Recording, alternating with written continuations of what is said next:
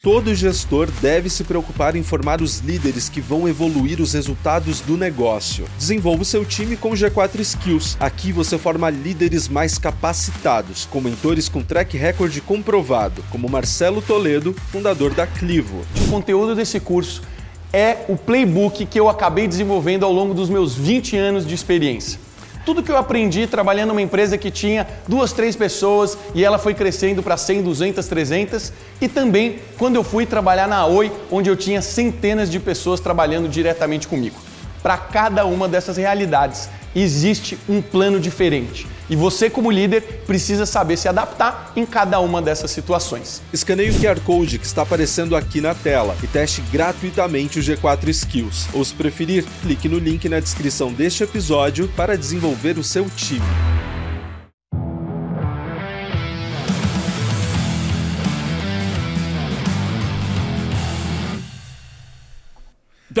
Ah! Sejam muito bem-vindos a mais um episódio dos Extremos. Comigo hoje,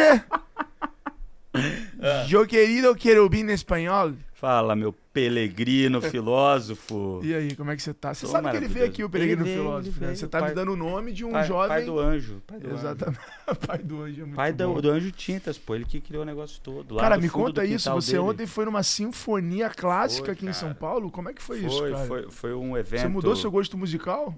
É, um pouco. Eu gosto de sinfonia. Você gosta da diversidade. É, foi um evento lá do Em Busca da Verdade, do Guilherme Freire, do Pedro Vital, do Gabriel Kanner, que eles fizeram, reuniram numa segunda-feira, quatro da tarde, 700 pessoas de terno, bem vestidos, para falar sobre busca da e construção clássica, educação clássica. Super legal, cara. Significa então que a busca da verdade tem que ir bem vestido. A verdade é bem vestida. É, é a, é a Essa busca... é a frase aqui pra É a pra busca pelo belo sobre aquilo que realmente importa. Foi muito legal, cara. Um evento bacana, segunda-feira, lá na Sala São Paulo. Parabéns É isso, aí, senhoras Guilherme senhores. Freire, Gabriel teremos, Pedro. teremos muito bacana. aqui nesse podcast um Nardão filósofo, um Nardão intelectual, um Nardão asterisks. E você, meu querido? Eu trabalhei mesmo. só- Eu vi que você também tava de terno ontem. O que aconteceu? Ontem teve um jantar importantíssimo dos nota... a galeria dos notáveis. Foi jantar ou feita- foi almoço? Foi almoço. Ah. Pela Mooney Report. E aí, como é que Parece foi? até nome de filme, né? Foi legal, né? Foi legal, foi legal, foi bacana. Pô, eu não consegui participar com você depois do podcast, né? Com o T. Não, você não é que você não Tecar. conseguiu. Eu pedi pra você não participar. Ah, desculpa. Obrigado. Não participei. É isso daí. Foi Entendeu? mal aí, Eu galera. queria- Primeiro episódio que eu não participei. Ele. Na verdade, o Alfredo não aguenta mais eu aqui de co-host dele, que eu Mentira, fico pô, tá roubando, gente entendeu? é uma, uma dupla tipo bad boy, bad boy. What you gonna do? What you gonna do when time for you? Bad boy, bad boy. Pô, tá maluco, irmão. Eu sou claramente o Will, Smith- o, o, o Smith e você é... Não, é o contrário, né? O engraçado é o outro. O engraçado é o outro. Eu sou o outro e tu é o Will Smith, Pô, obrigado. Você é aquele serião, playboy, pá, pum. Bom, deixa eu E te aí, falar. nosso convidado E hoje? você sabia que É. esse novo estúdio aqui maravilhoso foi feito pela Modali Cenografias? Caramba! A Modali Cenografias, uma empresa parceira do Grupo G4, maravilhosa, que preparou tudo isso aqui com muita tecnologia, materiais de alta qualidade e design de alta E, tecnologia. na verdade, a Modali é a empresa de cenografia que faz todas as cenografias pra gente. Eles fazem desde o palco dos nossos produtos em comunidades, fazem é, as nossas formações presenciais. Qualquer evento que a gente faz, a Modali tá junto. Modali, muito As áreas do escritório, do escritório instagramáveis. Então, se você tem um evento, um escritório, quer construir aí a sua identidade visual na sua arquitetura, procure a Modali Cenografias. Quem que é o nosso convidado de hoje? Nosso convidado de hoje, saber. cara, ele foi fundador Só? da ABS Startups, Caralho. Associação Brasileira de Startups do Brasil. Ele é aquele cara engraçado lá, que eu sempre dou risada? É, ele é nosso amigo, cara, há sei lá quanto tempo. Acho que eu fui amigo dele antes de nascer. Porque ele é velho. ele já tem uma idade, já tem uma idade. Não é aquele empreendedor. Se você que tá aí achando que startup remete a gente jovem, nova, não é o que vai acontecer. Remetia em 2008. Ele já era empreendedor serial. Porra, cara. Nessa Cara, época. Muito grande, bicho. Cara, ele já realizou mais de 150 palestras no Brasil, Estados Unidos e Angola. Caralho, tá na Angola. Tem uns termos aqui de evento que ele já palestrou que eu não consigo nem falar para nossa audiência. SW, SXSW, TechCrunch. TechCrunch, Feira Nacional do Empreendedorismo de Angola, Startup Grand. Ele que montou o case, pô. Ele montou Os o case. maiores cases que a gente já teve nesse Brasil. De Foi evento. Ele que fez esse evento de tecnologia, Cara, inovação empreendedorismo. Isso, e super importante, né, pro mercado e pro ecossistema de startups no Brasil, cara. Algo que antes era pouco São mais de 4 mil controlado, arrumado, organizado. Ele organizou. Mas eu vou te falar, além de tudo isso, ele é CEO da Gama Academy, que hoje é uma empresa do grupo Anima, do Daniel Castanho, que tem episódio dele aí. A produção vai jogar o link depois na tela do episódio com o Daniel Castanho, que é um cara sensacional. Gravou um episódio com a gente incrível, indiscutivelmente um dos melhores da história dos extremos, lá no comecinho. Então vamos botar o link aqui para vocês assistirem esse episódio com o Daniel Castanho, que é um cara da educação incrível. Ele hoje trabalha na educação focada principalmente em certificar técnica e comporta- comportamentalmente Comportamento.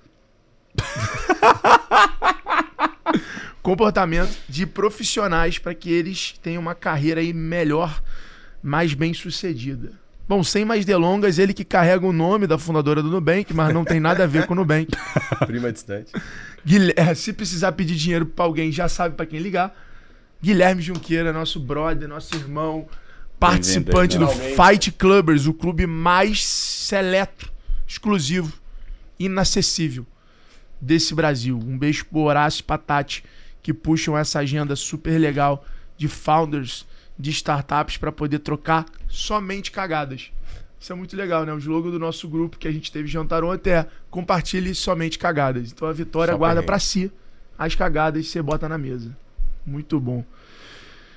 Que aula. Antes, Que aula. a- ontem foi a aula. Antes de começar, importante dizer que tem um QR Code na tela aí, tá? No lado superior da tela vai ter um QR Code para você aproveitar o trial do G4 Skills, que é o nosso Waze da educação, a plataforma que hoje treina mais de 35 mil colaboradores de empresas de diversos segmentos, para você acelerar o desenvolvimento das habilidades do seu time. Então, você que é nosso ouvinte, tem essa condição especial de 7 dias grátis, 200 horas de conteúdo para 10 colaboradores da sua empresa. Não perca essa oportunidade. Leia aí o QR Code, link na bio também, para que vocês aproveitem. Eu vi que o QR Code não entrou. Maravilhoso, então vai ter link na descrição. Hoje já tá abençoado, Tá meus abençoado. amigos. Vai ter link na descrição. Se não tiver link na descrição, manda direct que você tá ouvindo extremos é no arroba G4 Educação e pede lá para você conhecer essa nossa solução que une tecnologia, conhecimento para desenvolvimento de pessoas. Bom, Guilherme Junqueira, qual foi E aí? qual foi o maior extremo da sua vida? O fato, o caso, o dia mais extremo que você considera na sua vida? Bom dia. Muito obrigado pelo convite, finalmente, né? Parabéns aí pelo trabalho de vocês. Eu acho que é, é muito bom recordar, né? Vocês falando, porra, eu tava contando aqui faz 10 anos, 12 anos que a gente se conhece. E eu vi o G4 nascer com uma webcam lá naquela casa do Kansas, né? Exatamente lá. E. Gramadinho. É, saiu um pouquinho do poker, ia lá, gravava umas aulas e tudo mais, e virou isso que virou. Então é, é muito bom acompanhar os bastidores de tudo isso. E meu maior extremo, começa fácil assim, tipo. É desse jeito. Pô, meu maior extremo foi. É, lembra que pra ser bom e as, eh, as pessoas continuarem assistindo o podcast e gerar corte, tem que ser um extremo realmente bom, bem contado. Mas fora isso, pode ficar à vontade. Não pode ser tragédia, né? Fazer Pode podcast com amigo é muito bom. É muito não, bom. Não, pode ser tragédia. tudo Ontem, assim. por exemplo, o convidado tomou quatro tiros. Meu Deus do céu. Então, assim, pensa o seguinte: se for ruim, for uma merda, nego agora tá assistindo o podcast do Primo Rico, do Bruno Perini, do Joel J. De Já alguém. era, então, por favor, faça um, um extremo. Se não tem nenhum extremo, teve uma vidinha pera com maçã, faça, cria agora a porra de um extremo decente nessa porra. É isso que dá, gravar podcast com amigo. Ó, meu, meu maior extremo, eu acho que tem sempre um lado bom de tudo que acontece de ruim, né? Mas eu fiz um MBA pra quebrar uma empresa. E quebraram a, a minha primeira empresa, chamava Clique Bairro. É, foi muito dolorido, porque acho que a gente não é treinado pra fracassar, né? Você chega em casa, você pergunta o que pro seu filho? Como foi na escola? Foi tudo bem?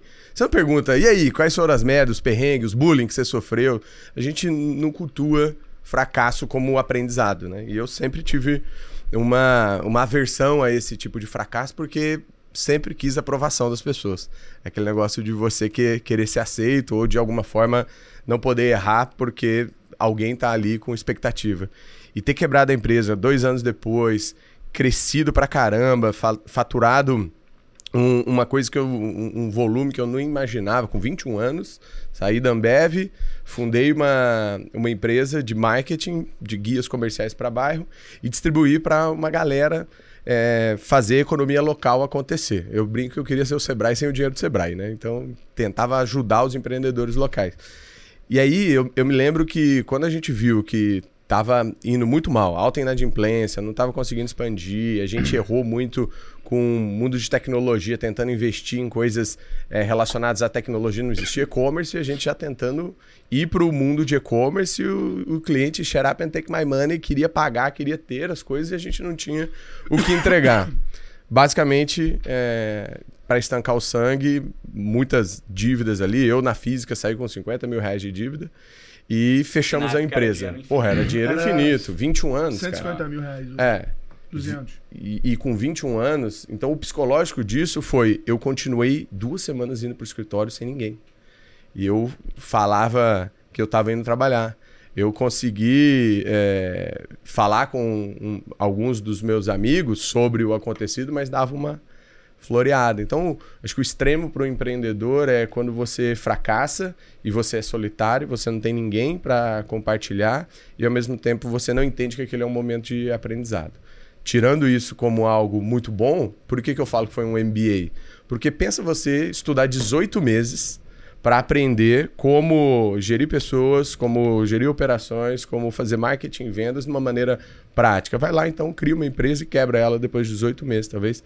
Você vai aprender muito. Então, eu acho que hoje eu consigo ver isso, mas por muito tempo esse foi um, um extremo que me assombrou. É, até eu tá tudo bem com isso, porque depois eu vivi outros vários é, extremos né, de, de vida empreendedora na gama, altos e baixos também, na vida pessoal. Então, acho que todo erro ele tem que ser levado em conta como um aprendizado. Qual foi o dia mais extremo da tua vida? O dia, eu quero o horário, o acontecimento, assim, eu quero Cara, o meu primeiro detalhe. burnout, o Amuri sempre me falou um negócio de não comemora investimento antes do VAR. Não comemora investimento antes do dinheiro estar tá na conta.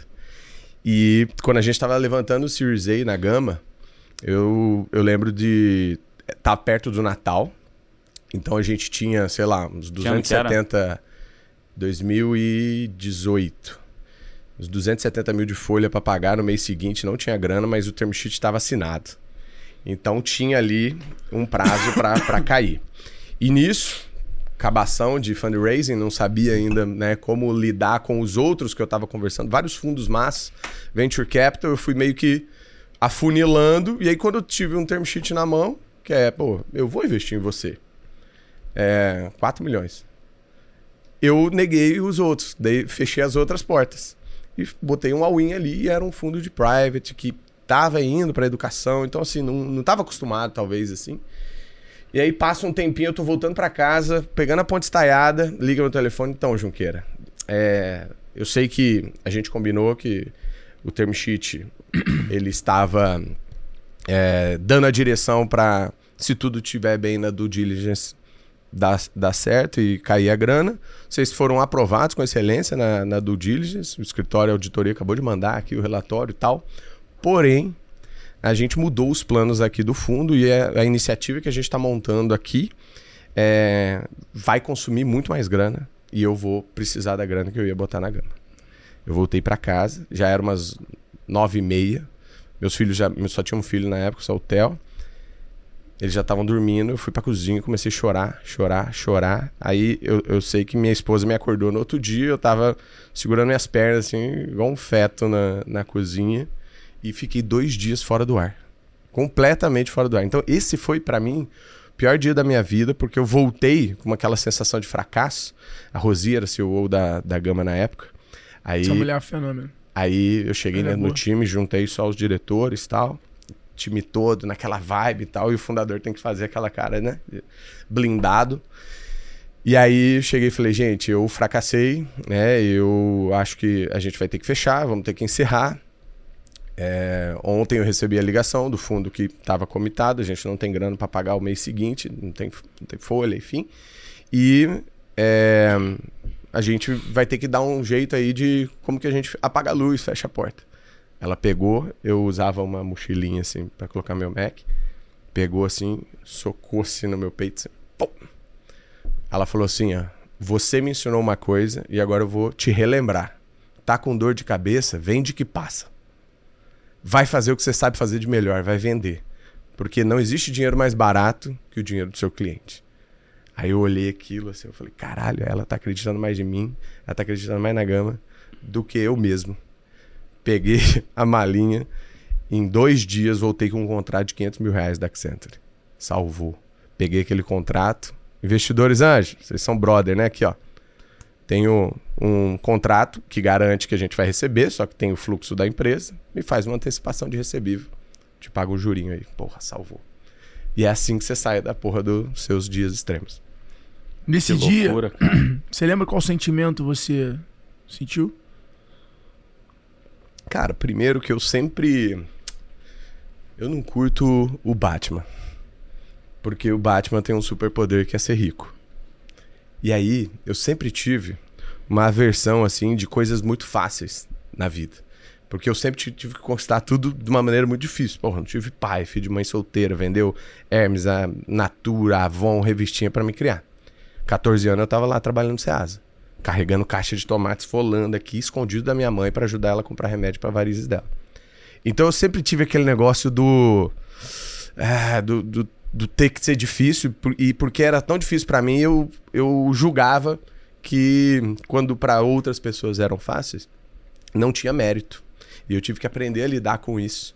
E eu acho que esse sentimento número um que vem nesse dia, no ocorrido, é meio aquela indignação, um pouco de raiva de que, porra, logo comigo, porque sempre comigo é mais difícil, porque sempre comigo. E aí eu entendi, depois de muita terapia, né?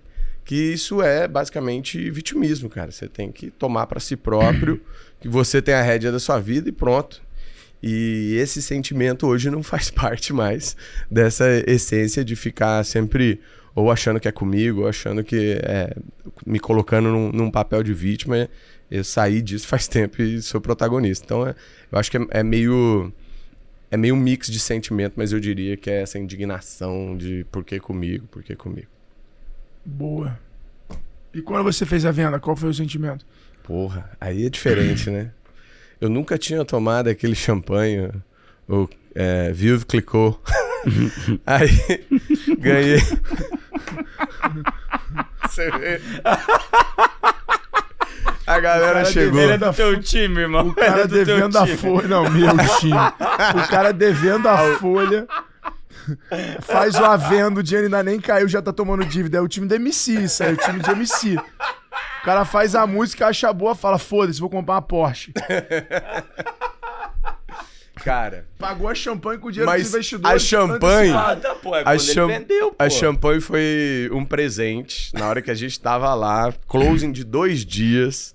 Julian, Marco França, os sócios, o escritório de, é, dos advogados. Não, não tô falando na venda da empresa, tô falando na primeira venda. Não, pô, ele pensou que fosse da venda Ah, da eu empresa. achei que era da venda da pô. empresa. Eu falei, Pô, acelerou, É, então, né? Acelerou pulo do-. Falei, quando você, vendeu. Por isso que ele falou. falei, quando você fez a venda Agora eu entendi. A primeira venda foi 5 mil reais. Cara, sem dinheiro nenhum. Porra, pegando o contrato, antecipando com o investidor. O que que você fez com a primeira venda? Tomei uma champanhe.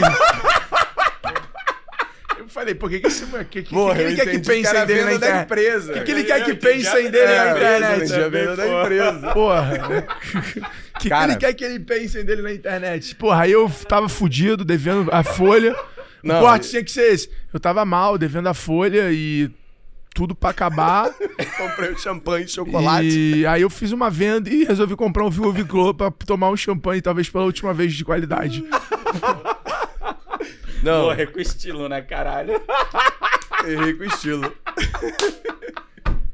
Bicho, Morrer eu entendi que era Morrer venda da empresa. morrer atirando. Ó, pra você ter ideia, a primeira venda da Gama foi pro Rodrigo Cartacho. 5 mil reais Irado. da Simpla. Foi o nosso primeiro cliente. Não, porra, né? A primeira vez eu devo estar Ah, me comunicando. você tá loucão. Aí- venda a da venda da Accenture que salvou venda a empresa. E você... logo na sequência, então não é a primeira venda. A, a venda É, é sequência. não, a primeira venda é nesse momento. Ah, você foi lá porra. pra Accenture e bum, vendeu. Como é que Cara- sentiu uma palavra? Pá! Orgulho pra caralho, porque é aquele momento que você. Aquele porra, momento de ego, de falar, eu sou pica. Sou pica, é isso. E você saiu E- comemorando, dando soquinho no ar? Não, Não. não, eu saí desesperado, porque foi o nosso primeiro maior contrato naquele momento, né? Que eu então, lembro. porra, 500 pau, você não sabia muito Tu não sabia nem como entregar. como entregar, e aí você liga, né, pra, pra todo mundo. E deu Não muito era a época certo. que e você tava no um cubo? Precedente. Tava no cubo. Não era? Eu lembro. Era. Era a época que a gente tinha se conhecido É, ali. você foi dar Eu aula tinha lá virado- no e-commerce Brasil. É, não, eu a tinha gente tava indo pro e-commerce Brasil, lembra? É, eu tava virando, Baeta eu tava lá. virando mantenedor da, da BS. É isso mesmo. Criou o plano de mantenedor da BS quando você começou a andar com Baeta. Exato, exatamente. Baeta é grande inspirador. Salve Tem que Baeta. trazer ele aqui, brother. Pô, Só Baeta trazer, é anota uma aí. lenda, cara. Mandar no Esse é agora, o cara do Baeta tem que vir, pô. mercado de e-commerce. Não, o cara criou o império do É. e-commerce, pô. É E a, gente, e a gente pro ocupou o mesmo escritório, fez uma baita de uma parceria na época, por causa do e-masters, mais por causa do Uhum. e-commerce Brasil. Então, foi muito legal. Mas e a venda? Como é que foi? Da empresa ou da Não, pô, Accenture? da Accenture, pô. Cara. Accenture, TOTUS, Avanad, é, própria Vetex, Móvel, veio assim uma enxurrada depois. Parece que é aquele negócio, né? Tinha que não, tinha que acontecer aquilo, aquela coisa ruim, para a gente aprender a valorizar ainda mais o dinheiro do cliente. Olhar oportunidades disfarçadas. Tinha um vendedor, cara, cantando a bola faz tempo. Ele falava, cara, a galera tá vindo aqui contratando de lote, um monte de programador, um monte de design, um monte de galera de marketing vendas. E se a gente personalizar? Era basicamente fazer um white label, personalizar pra galera o que a gente já entregava, entregava super bem. E, e foi difícil é, olhar isso quando tá tudo bem. Mas quando tá mal, aí a gente achou a oportunidade, tirou o coelho da cartola. Ah, é ali depois bateu ali um papo Depois ali ele, foi direto, porra, lembro. foi, Foi a mudança, foi, uma- foi a virada de chave de vocês. a virada foi? de chave. A gente tinha negócio. 100% da receita B2C. Nesse primeiro momento começa esses testes laboratórios, a gente já se posiciona como enterprise, entendendo que não ia rolar fazer para pequenas empresas, o modelo que a gente entregava.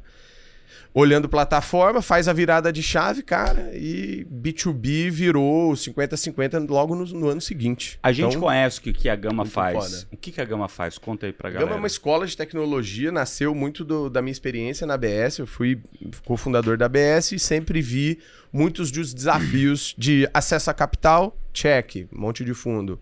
Acesso a mercado, check. Acesso a conhecimento, check. Acesso a talentos, não check. Era o, o desafio mais difícil de todos os empreendedores. O cara tava fazendo o case em 2014, botei o Thales para falar no palco é, antes do antes do, do Laércio, da. da Constantino. é, da TOTS. E foi engraçado, porque o Thales falou: não, você tem que pisar em concorrente. Ele tava na Easy Tax na época, pegou um, Ele voltou da Colômbia, da e mostrou um vídeo xingando tudo, tem que matar concorrente, pá, pá, pá, pá. Aí o Laércio entra. Laércio entra no palco. O Laércio entra no é. palco. Case 2014. 2014, Thales 2014. Gomes. É muito boa, ele tá todo. Aí, pô, eu tinha brifado tudo, direto. Thales. Ô, Thales, vai vir, vai vir o Laércio depois, tá? E ele lá tava meio jet lag. Aí o Laércio entra no palco com toda aquela serenidade. Sério. Ai, sério, e falou assim, gente, muito bom estar aqui. Queria começar dizendo que concorrente é bom. Concorrente, temos que ficar perto, não é bem assim, não precisa de toda essa agressividade, até porque um dia você pode comprá-lo. Depois deram risada lá no, no camarim, enfim. Então, toda essa experiência fazendo o case, cara, que basicamente eu criei o case pra ser o TechCrunch brasileiro. É, mas o, o- o- eu lembro dessa palestra do Thales, eu, eu lembro que eu tava começando o X-Tech na época. É, foi icônica, assim, pro case, porque a, a galera, o, o, o- mundo startupeiro era ralé, porra. Era o mundo É. do cara, porra, programando de casa, indo, indo pro Starbucks Startup pra poder. page. Não tinha nem Starbucks nessa época. Indo pro, pra cafeteria pra poder trabalhar. É, porra, era aquela coisa na raça, literalmente. Hoje, eu vejo um universo de startup quando eu vou nesses Nutella. eventos. Nutella pra caralho. É. Nego, porra. Tem nem investidor, faz stand com adesivo, porra. Meus stands primeiros eram tudo de placa que tu colava Não, e tirava. e pra meiava com outra próximo. empresa, lembra? Com outra empresa, com Com outras três. empresas. Com três, quatro, Exatamente, cinco, também fazia isso. Fazia permuta do que não era meu, pô, tá maluco. Era um mercado muito raiz. Pô, o mercado que a gente viveu, que eu vim depois dele, eu sou da geração depois da dele, era um mercado muito raiz, pô. É. Quando eles chegaram, era tudo mato. Então os caras eram tirados de maluco e, porra, era aquilo ali. Roots. Quando eu cheguei, já não tinha mata, era grama, mas também não tinha estrutura. Pô, era uma loucura, irmão. Exato. O bom é que eu não vivi isso. né? Hoje em dia. O meu stand do Sebrae, o É, meu stand Graças a Deus, não era B2C, O meu ficava lá stand- no meu canto, o meu na minha stand do toca, Sebrae- que nem um maluco. meu stand do Sebrae, meu primeiro stand do Sebrae, era a baia do Sebrae, aí botava um banner aqui, um banner aqui e uma TV no meio. Caralho. Esse era o meu stand. Era 320 o aluguel da TV. E, aí, a- Gama? A hora que eu perguntei pro Eric Santos, cara, o que que o case no ano que vem precisa ter pra te ajudar? Você é a persona. Fundador da RD, vendeu pra TOTS, quase dois bifa. Na época, tava lá crescendo, on fire, muito desafio de contratação. Lá é muito headcount based, né? Tem que crescer com gente. E aí ele falou, cara, tá muito difícil encontrar talentos que acompanham nossa evolução de método, nossa evolução de tecnologia, nossa evolução de processo. Não tem na faculdade, não tem. Aí eu, porra, tive um insight aqui. Percebi que não dava pra criar isso dentro da, dentro da própria ABS. ABS. Eu tava dando uma palestra em, em Los Angeles, Venture LA, representando a ABS. Soube que o cara da General Assembly ia estar nesse evento. Preparei o material de um dia para outro, aquelas coisas de quantos helicópteros tem em São Paulo, o PIB, quantos alunos, lá, lá, lá. Fui apresentar pro cara, né? Rasgando aquele inglês, of course, man. Cheguei no cara, falei, eu quero levar a General Assembly pro Brasil. Porra, a General Assembly, uma escola fundada em 2011, colou na- nas demandas de empresas de tecnologia, pegou o vácuo da WeWork, não onde o WeWork crescia, ele crescia, e foi vendido por 480 milhões de dólares, se não me engano. Caramba, que loucura. Eu falei, cara, eu vou ser essa empresa aí, mas eu vou ser country manager dela. Já tinha tido uma experiência anterior com uma, com uma empresa gringa. Peguei, fiz todo o pitch, o cara no final falou assim: é, se vocês tiverem realmente o interesse, vocês têm que garan- garantir pra gente 15 milhões de dólares no primeiro ano. É, assim como o governo da Coreia tá fazendo, então aí a gente tá indo pra lá, meio que pago. É, se não, a gente talvez em 2025 pense Brasil como o mercado-alvo. Caramba. Aí eu falei, porra, banho de água fria, né? Voltei no avião, puto. Falei, cara, era exatamente essa escola que resolveria o problema que o Eric me falou. Já que eu não vou ter a GA deles, General Assembly, eu vou criar minha GA, Gama Academy. E assim nasce a Gama com o propósito de transformação. Gama? Gama vem em foi? 2016. Gama vem de raios gama do Hulk de Não, transformação. a, a identidade visual da gama é muito porrada, pô. Não, muito bom. A, a gente pensou. Porrada, desde- de fato. É, é, exatamente. Aqui, ó, desenvolvedor, design, marketing, vendas, os quatro dedinhos e soft skill é transversal porque precisa para todos. Então aqui já nasce uma identidade branding baseada nas figurinhas, mas a gente não podia falar da- do Hulk, senão a gente paga Royal. royalties pro Stan Lee. E aí tem que, então, só incorporar. Então você entra ali como um nerdão Bruce Banner e você sai Hulk depois do raio gama. E, aí- e isso, pra gente, simbolizava a importância de você ter boas hard skills, mas também saber lidar com as soft skills, como o Hulk às vezes não sabe lidar, né? E, e isso fez com que a gente voltasse, cara. Aí eu voltei meio puto de não conseguir trazer os caras e fui fazer a validação. Então a, a- história da Gama é uma aulinha de, de como fazer todo o passo a passo que a gente aprende em livros de startups, até porque eu fiquei qua- quase quatro anos na BS aprendendo muito isso, né? Tinha que compartilhar também, mas eu ainda não tinha meu case para compartilhar. Então eu fui aplicar tudo aquilo que eu tinha aprendido, usar aqueles relacionamentos que eu tinha é, nutrido. E fazer a gama do zero foi uma aulinha de escadinha de investimento, porque foi desde o FFF, Anjo, Série A e M&A. Então não, não, não gabaritamos tudo ainda, porque falta o IPO. É, tem o lado do, da validação, porque eu fui para oito estados, conversei com 32 empreendedores, fui lá no Vinícius Orveda, lá em Joinville, fui em Floripa, fui em BH e eu perguntava para os caras: qual é o talento que você não encontra? Quais são as habilidades que está difícil encontrar? E aí eu transformei um job description em uma ementa educacional. E essa foi a maior sacada da Gama.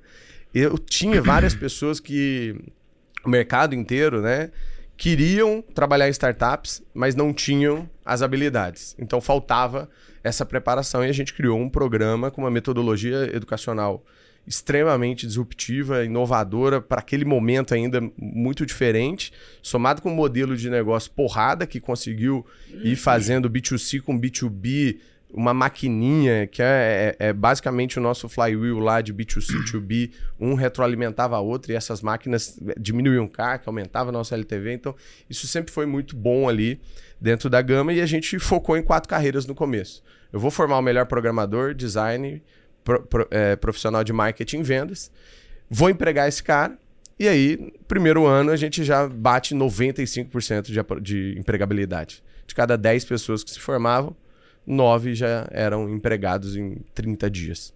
Porra, validado. Entra no segundo ano, porra, vamos então expandir isso. Começamos a tentar pegar é, outra senioridade. Porque a gente já era bom no júnior, no entry level. Vamos também formar o gerente, vamos formar o coordenador. Pô, fizemos, mas é outro business. Vocês sabem disso formar o cara que é mais exigente, que ele paga mais, que. Porra. Ah, não é mais exigente, mas é que ele tem mais noção do que ele precisa Exato. e o que ele precisa tem que dar resultado no curto prazo. Então... E fazer do jeito que a gente estava fazendo para o outro é. tinha que ser mudado. Então eram duas operações que naquele momento a gente não tinha estrutura, complexidade, cara. Aí é um momento de desliga essa unidade de negócio, toma decisão difícil, desliga algumas pessoas e foca no que você é bom. E aí foi isso focar no que a gente sempre foi bom e hoje são 50 mil alunos já formados pela Gama. Hoje 80% dessas pessoas são empregadas no mercado digital. A gente tem talentos e cases espalhados em todas as empresas. Dos dois últimos anos para cá, a gente vem migrando muito dessa entrega para empresas tradicionais que estão fazendo transformação e aceleração digital, grandes bancos e tudo mais. Então, hoje, 800 clientes da Gama e, e a gente tem um orgulho imenso assim de trabalhar com um grande propósito que é a educação, é, fazer... empregabilidade, empregabilidade, né, cara? cara isso, isso é um negócio super legal, né? A gente aqui no G4, quando a gente começou, a gente também focou muito nesse propósito de empregabilidade, mas Exato. do outro lado, Exato. na outra é ponta, é né? Exato, que é ajudar o empreendedor brasileiro a melhorar a empresa dele, crescer mais, ganhar mais eficiência, consequentemente ele vai ter mais lucro, se ele está crescendo com mais lucro, basicamente o que ele vai ter que fazer, né? Ele não é bobo, ele vai reinvestir na empresa. E reinvestir na empresa, Exato. ele vai ter que entregar mais empregos, vai criar mais empregos. Então a gente trabalha nessa outra ponta e a gente tem medido isso assim já faz bastante tempo, né? Inclusive, esse ano, no começo do ano, a gente, todo ano a gente uhum. faz esse marco. É, então a gente contabiliza a cada três meses, faz pesquisas dentro da nossa base para ver o quanto de empregos novos foram gerados através dos nossos alunos. Em maio, acho que foi, a gente foi lá para os Estados Unidos, anunciou lá uhum. é, na no NASA. aniversário do G4, a gente da, atualiza é. em Nova York. E foram 350 mil pessoas. Animal. É, empre... 350 é, mil novos empregos gerados Depois através dos nossos do alunos, né? Então, cara, o nosso grande sonho aí é criar um milhão de novos empregos até Animal. o fim da década, até 2030. Eu acredito que a gente trabalha muito unido, né? Exato. Um em cada ponta. A gente aqui criando emprego e você do outro lado capacitando as, as, pessoas para poder Exatamente. entrar em melhores empregos, cara. Sensacional. Exatamente. E, e desde o começo a gente mirou grande, né? 2016, todo mundo chamava para falar sobre propósito, sobre esse B-Hag da gama que era muito forte. Cara, eu vou transformar a vida de um milhão de pessoas através da educação. Só que diferente do emprego, que é um impacto pontual e termina ali na carteira de trabalho, a educação e quando a gente entrega algo que muda a vida a curto prazo dele, o conhecimento é longo prazo. Perfeito. E hoje a gente tem uma métrica, a gente foi acelerado pela Endeavor e, e aprendeu pra caramba sobre negócios de impacto. E existe ali um delta change gigantesco nas pessoas. Quando você tira ela do zero e joga ela para o dois, você tem um, um impacto é, legal. Mas quando você tira ela do menos dois e joga ela para o dois também, então você tem ali um, um, um avanço muito maior, uma aceleração muito maior. Então imagina um motoboy que veio fazer curso na Gama, Ele passou na terceira tentativa no nosso processo seletivo, que passava só 4% das pessoas que se inscreviam. Ele fez a nossa formação, ele ganhava R$ 1.200, morava no Capão Redondo, tinha um filho ainda, agora ele tem dois. E esse cara foi trabalhar na Natura. Esse cara hoje deve estar ganhando de 6 a 8 mil reais, André. Ele um dia me liga, e essa é a parte foda de trabalhar com educação. Junqueira, como que tá seu sábado? Aí eu, pô, tô de boa, irmão, tô em casa aqui dele. Queria te convidar para vir aqui na comunidade do Capão, que eu tô formando 15 meninos que eu tirei do tráfico de drogas, que era um aviãozinho, e eu tô ensinando programação para essa galera agora.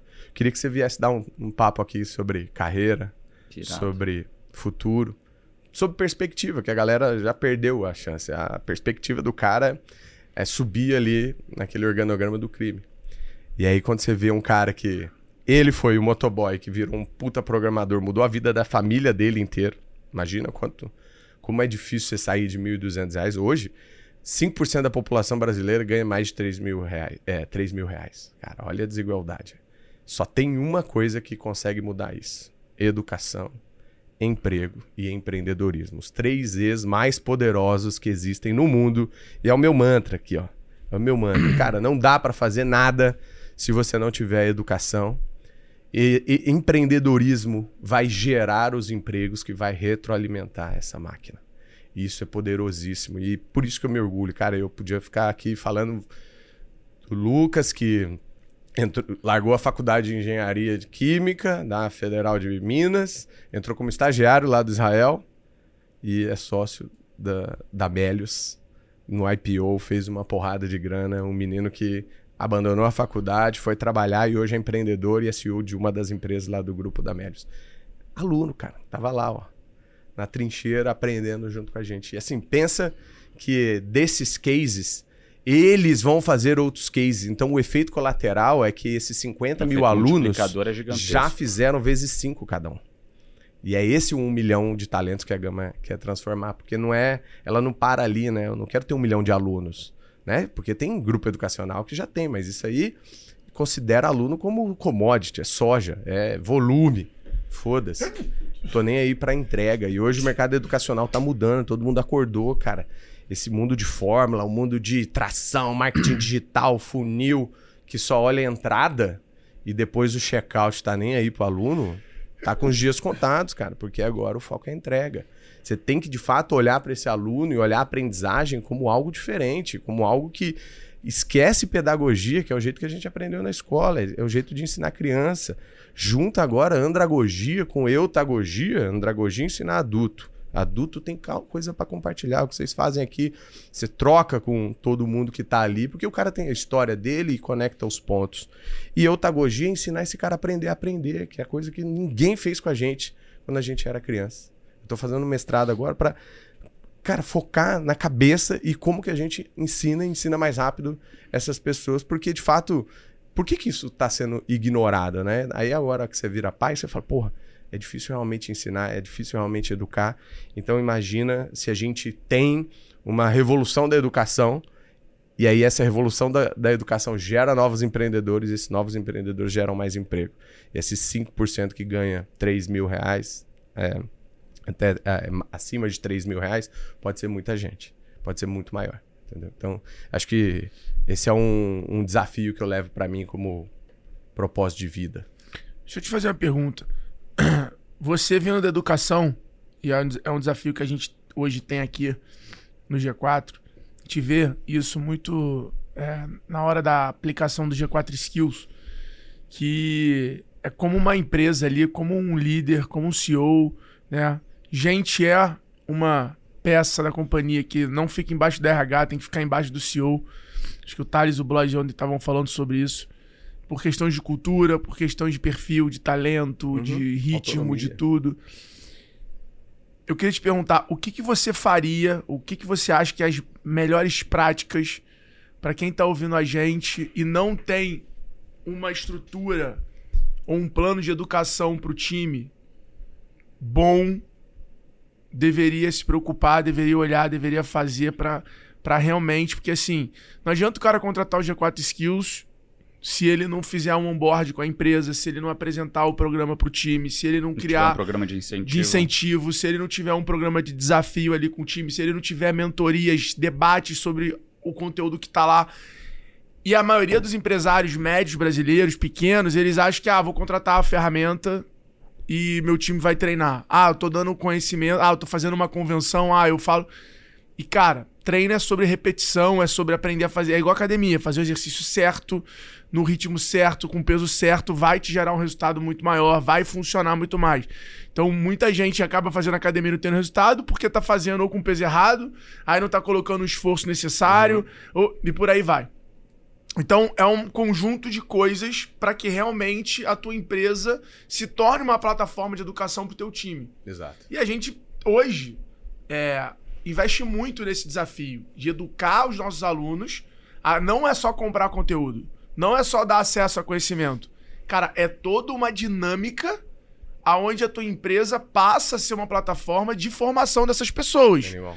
dando acesso a conhecimento, treinando, fazendo tudo. E eu acredito e falo há alguns anos, porque eu vivi dessa geração de RD, Vetex, que é a mesma geração, Uhum. é, iFood, etc., que as empresas que conseguiram hypar, vamos chamar assim, essa década, foram empresas que se transformaram em empresas de educação.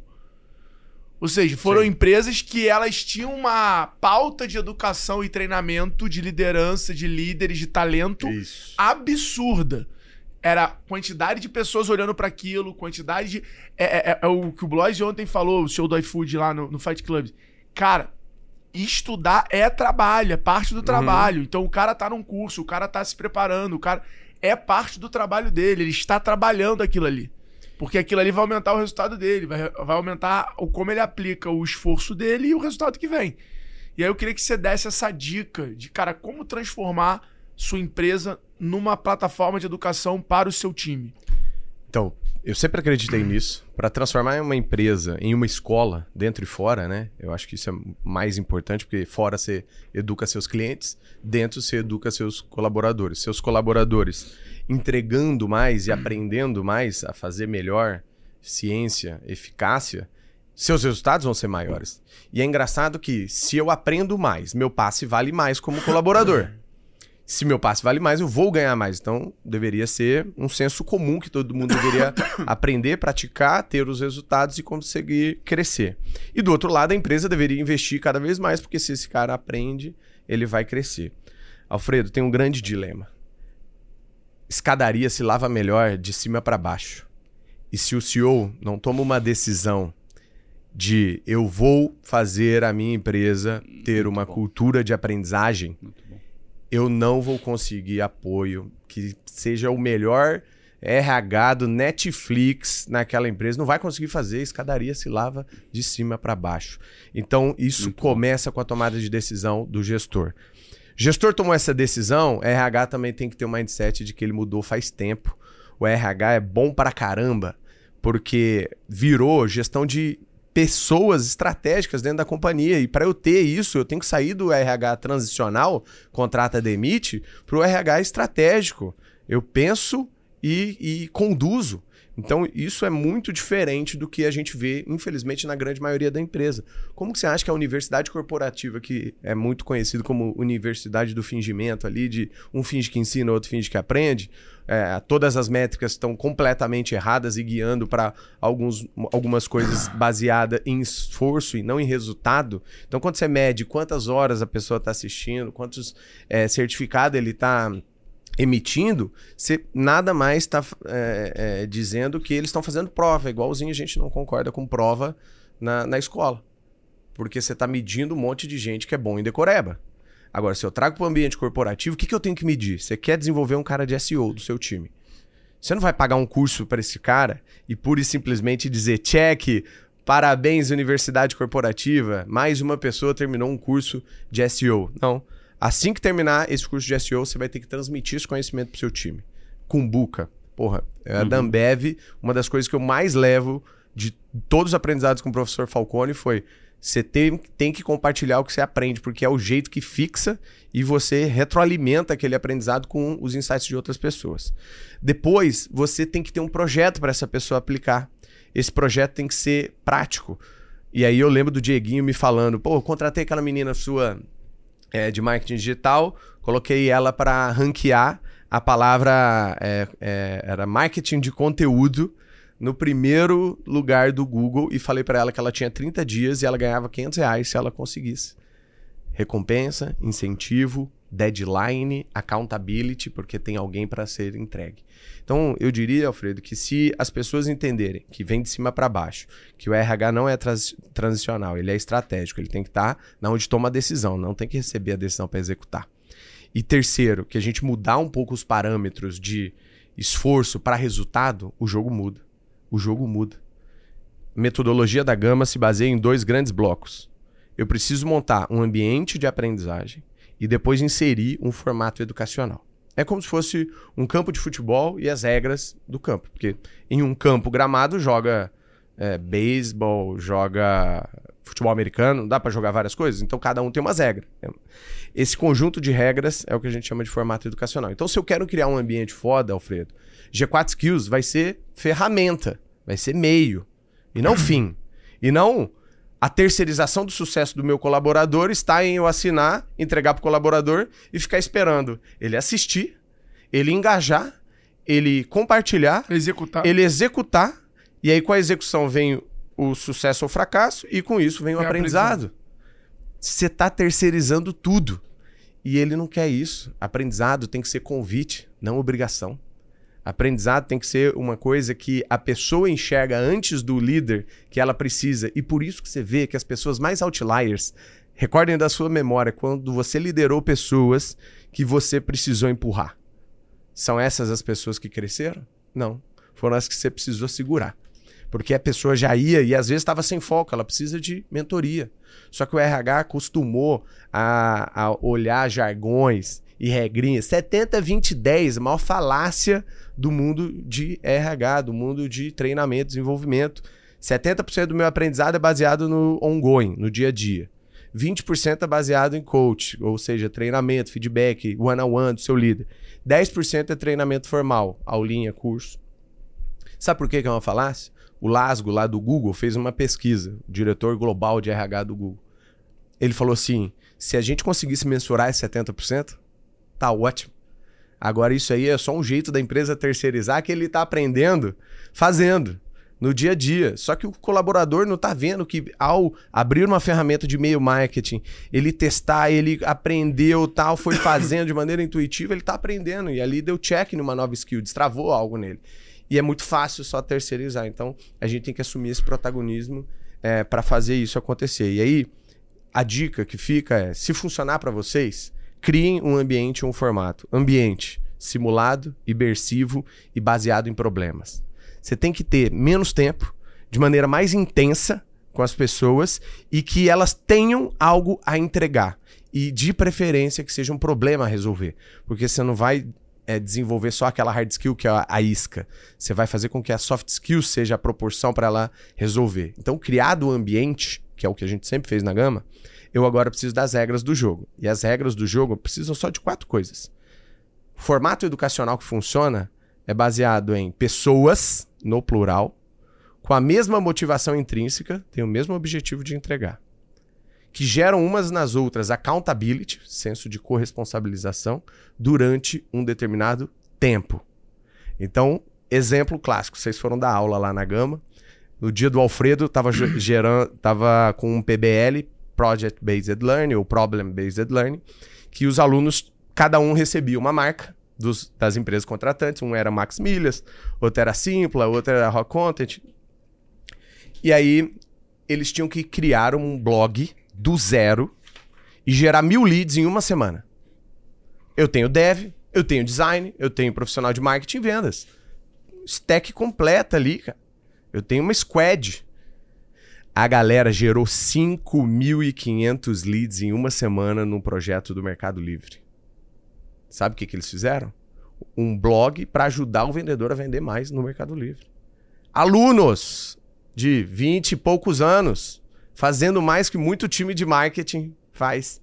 Porque eles estavam num ambiente imersivo, todo mundo, durante cinco semanas, porrada, esquece sua vida agora, cara, foca, vai doer. Melhor sangrar aqui, melhor suar aqui do que sangrar no mercado. A galera tava com um simulado, ou seja, é, eu finjo que eu sou o Max Miller, eu finjo que eu sou o Mercado Livre, não usava a marca deles, mas eu usava o, a marca, o canal, é como Melhores Destinos, é um blog da CVC. Então é um outro tema, mas uma maquininha que retroalimenta a outra. Content Marketing. A gente conseguiu fazer com que a galera fizesse esse projeto de uma maneira que gera uma competição saudável e tem uma accountability em grupo ali, mas que entre eles, todas as pessoas queriam gerar mil leads. Então é um cobrando o outro. A hora que o design não entregava, ligava para ele, um quebrava o galho e, e, a pessoa ficava com aquele senso de responsabilidade igualzinho na academia. Você marca com alguém na academia para ir todo dia, você vai muito mais na academia do que se você eh, for sozinho. Pura e simplesmente por uma regrinha básica.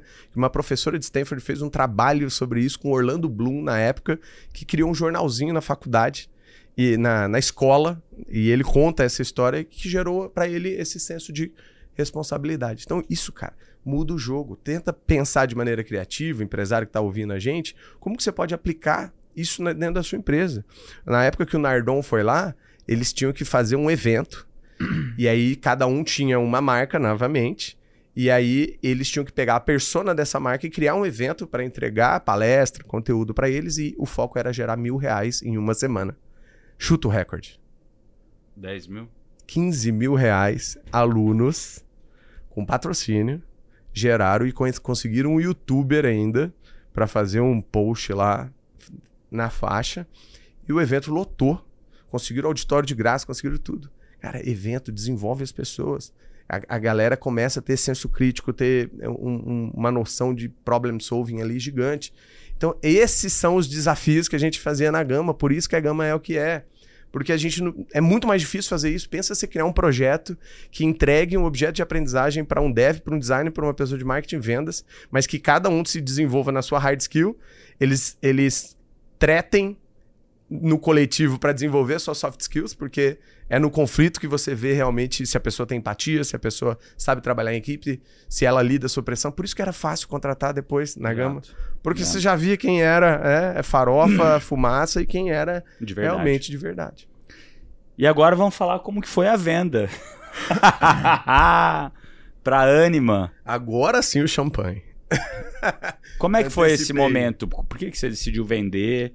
Cara, não é... decidi. É isso que é engraçado. Eu acho que as coisas acontecem é, de uma maneira que é importante você estar preparado sempre que aconteça e você nutrir relacionamentos sem que você tenha necessariamente um, um objetivo é, de curto prazo.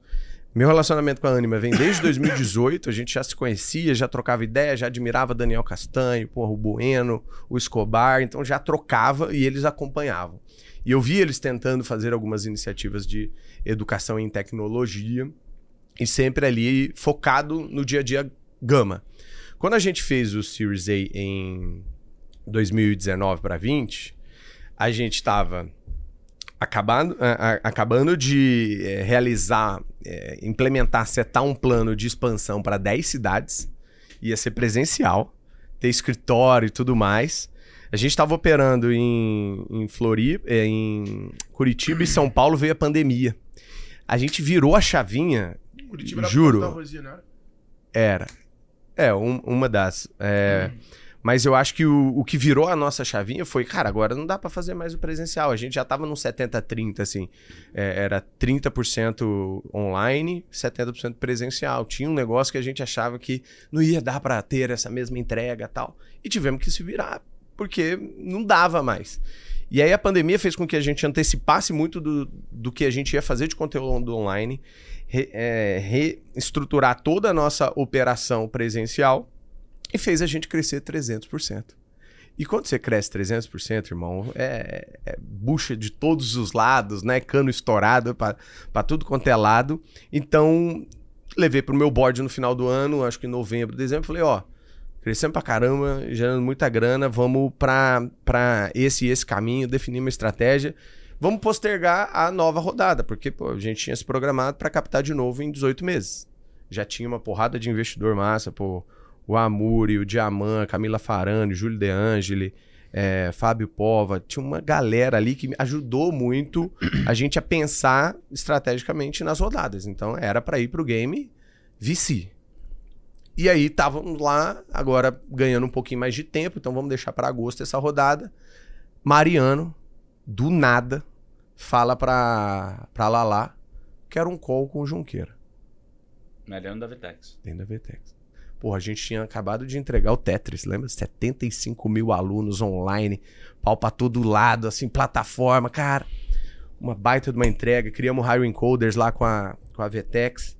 Aí eu falei assim, porra, ele deve estar tá puto, deve ter acontecido alguma coisa. E ele, pura e simplesmente, plantou um Inception na minha cabeça. Que era o Inception do M&A. Mariano sendo Mariano.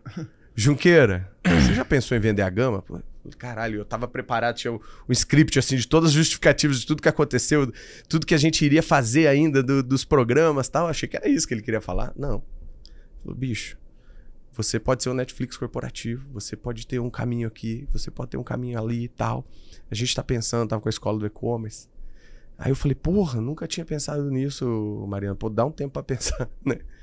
E, e assim foi, e incrivelmente destravou ali uma sequência de ping- é, pings ali que eu comecei a receber, e no total foram 16 NDAs explícitos de aquisição da gama.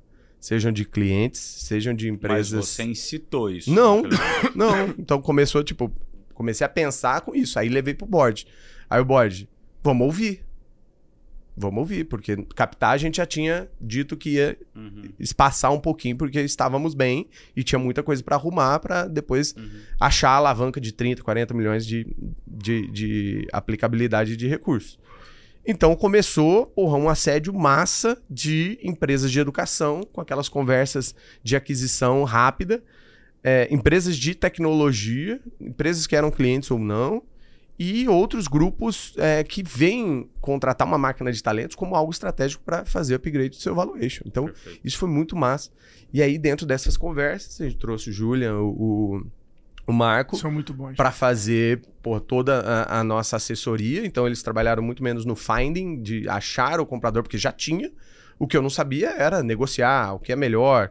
Porra, tava um caminho aqui, é uma avenida muito legal, outro eu acho que é mais grana, mas depois é, não sei o quanto eu vou aguentar. E aí, assim foi afunilando até a gente ter os quatro term sheets na mesa. E dentro dos quatro term sheets, eu acho que era algo muito, para mim, assim, é muito óbvio que eu queria a Anima. E por conta de cultura, por conta de pessoas, por conta da visão estratégica de educação e educação de qualidade, hoje das listadas é a, é a mais hypada em termos de NPS, em termos de nota do MEC e tudo mais. Então tinha uma filosofia de qualidade, é, entendendo uma máquina de, de sinergias ali. Pô, os caras tinham 330 mil alunos na época, 300 mil alunos, hoje está com 400 mil alunos. Uma empresa listada à bolsa. Então eu, eu sabia que eu ia aprender muito e foi o motivo da- de ter escolhido a Anima. E foi sensacional, porque foi um processo de seis meses, mais ou menos. Óbvio que é, é desafiador você estar dentro de, um- de uma mesa como essa.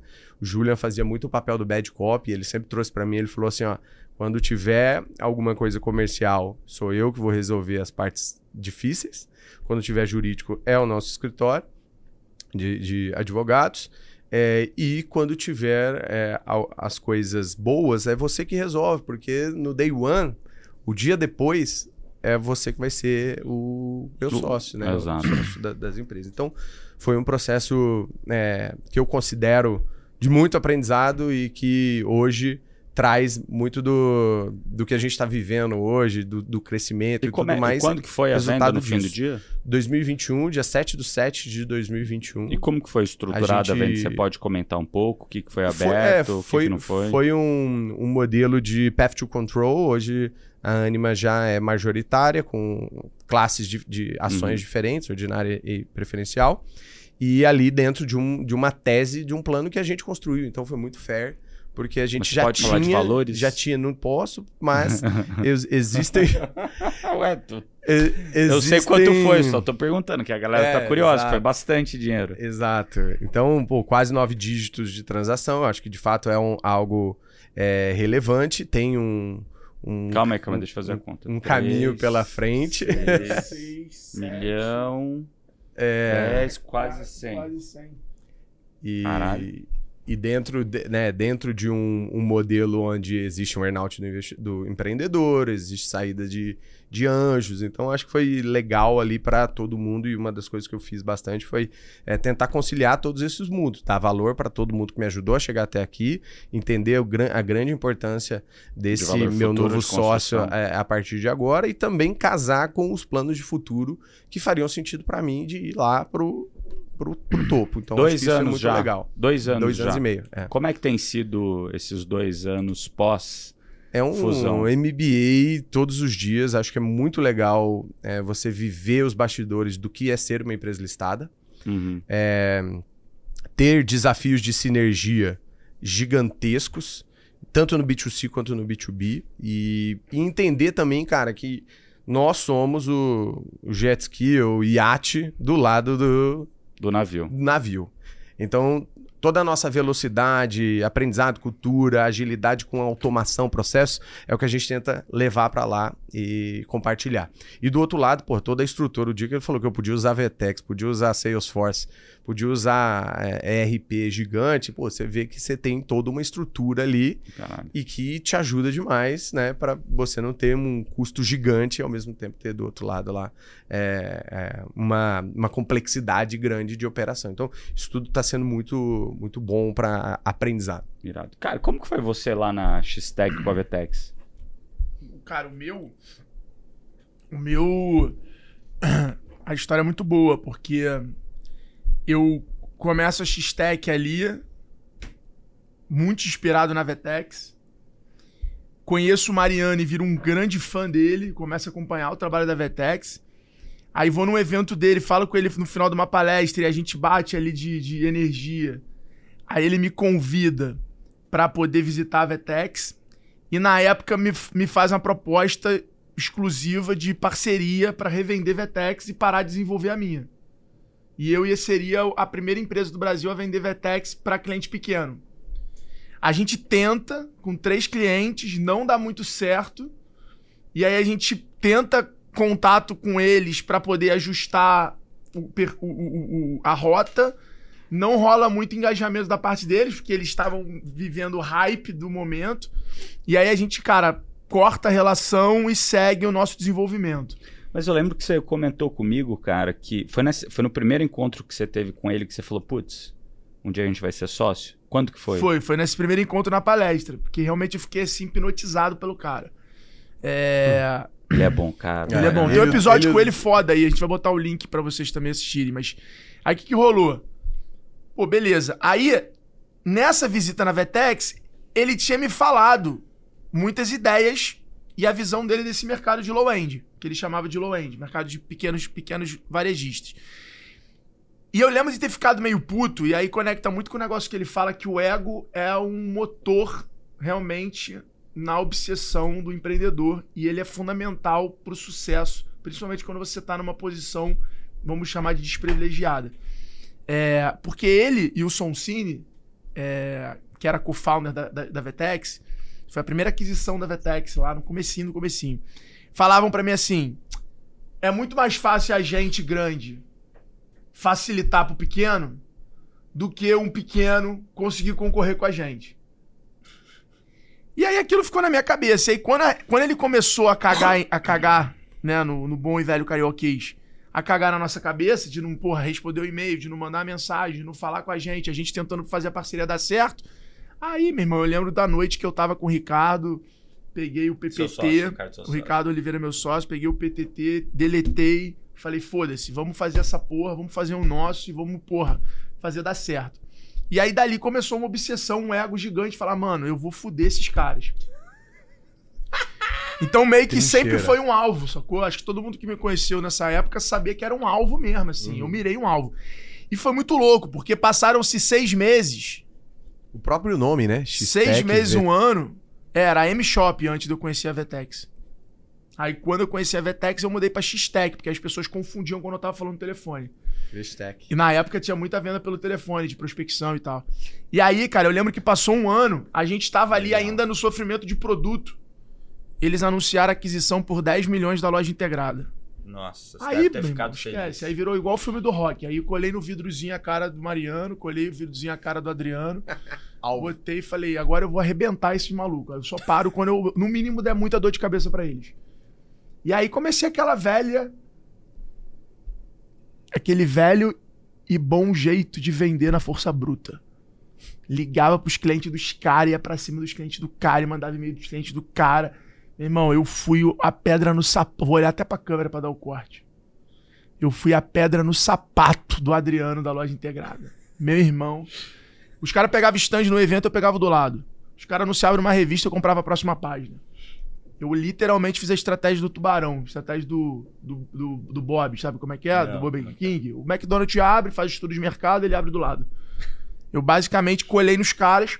é, E aí, o que que aconteceu? No terceiro ano, a gente estava como uma marca considerada no mercado. Então, a cada 10 concorrências, a gente era tipo top 5 opção. Então, todo mundo que queria abrir um e-commerce no Brasil considerava abrir na X-Tech Commerce. Então, a gente começou a atender Santander, toda a maquininha GetNet que era vendida, na época que começaram a vender maquininha, era pela gente. Então, a gente começou Gran, Gran Cru, a gente começou, cara, a atender alguns clientes que saíam do nosso radar de startup ali, de criar sua loja online. Começamos a atender empresas.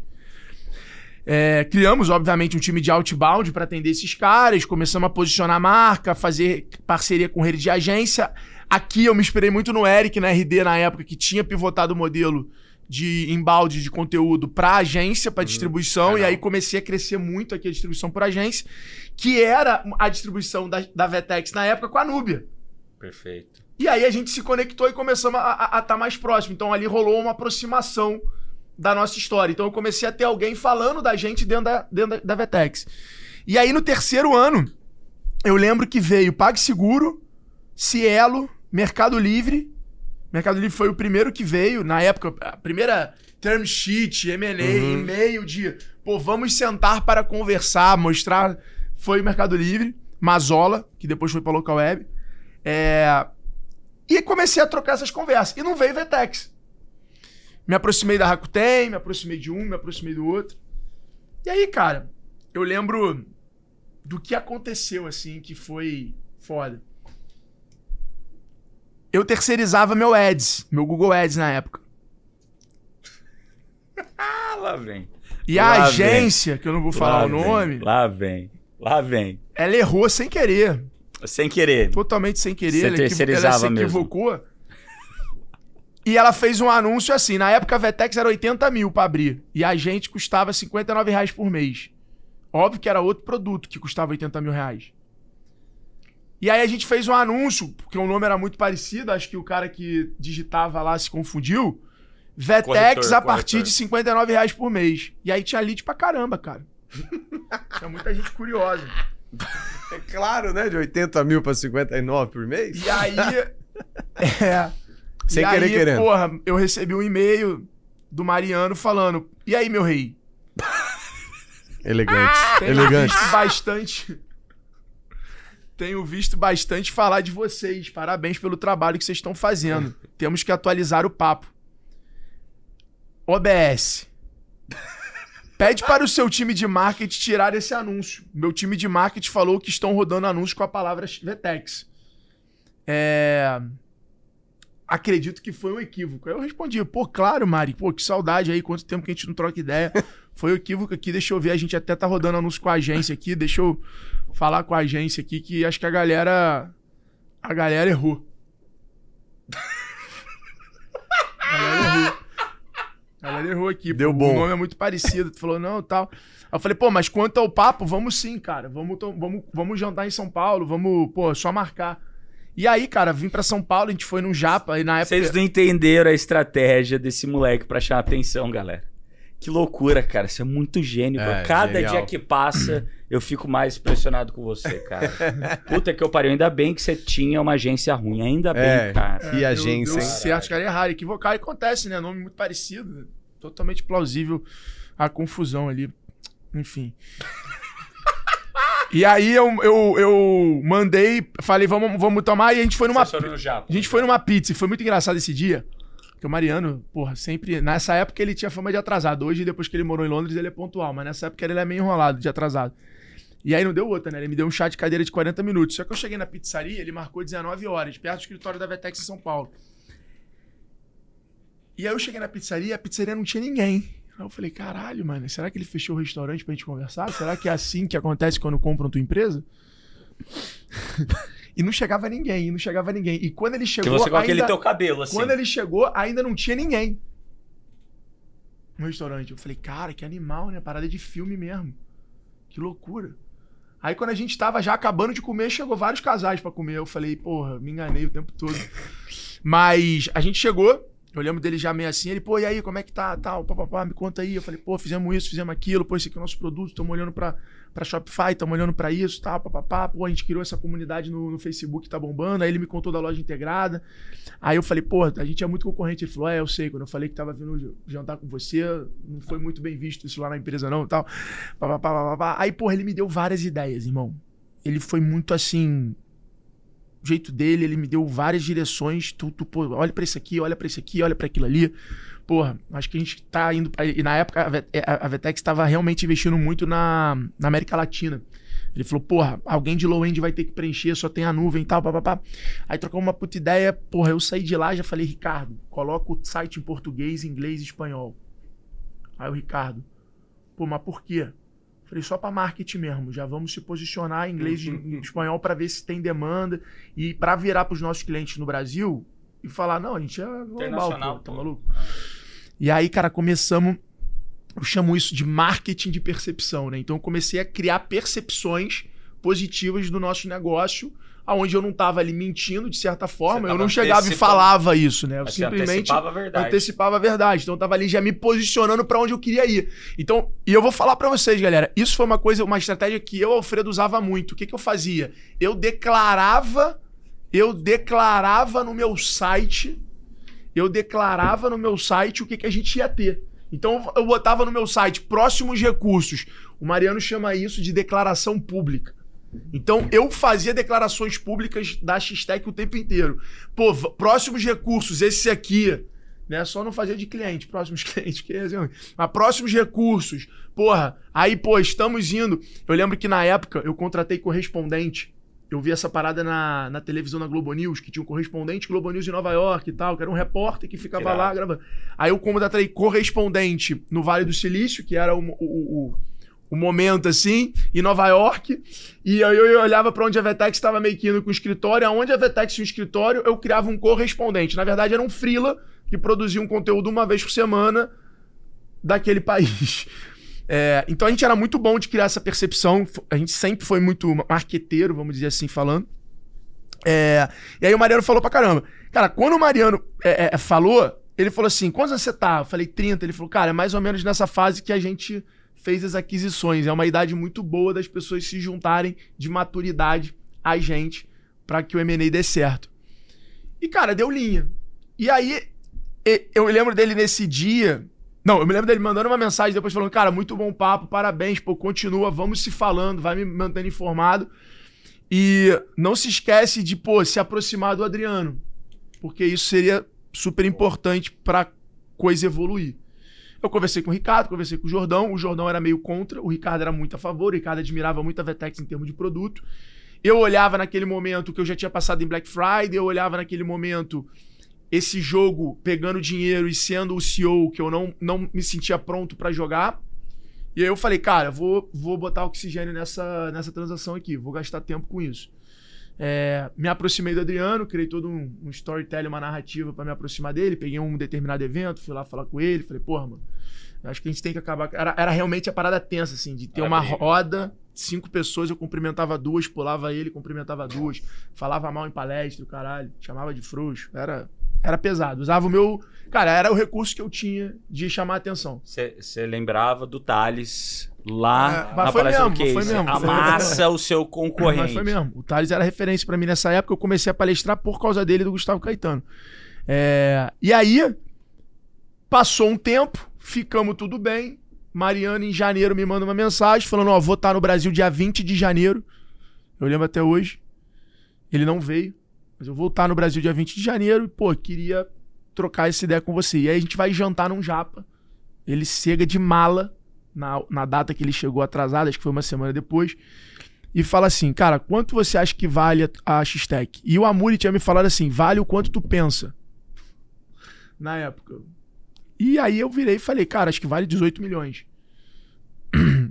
Aí, hoje em dia seria como se eu falasse que vale 100 milhões de reais. Aí ele, porra, falou assim, é, mas, porra, mas não é bem Foi- assim, foi tá? 16 isso. Foi 16.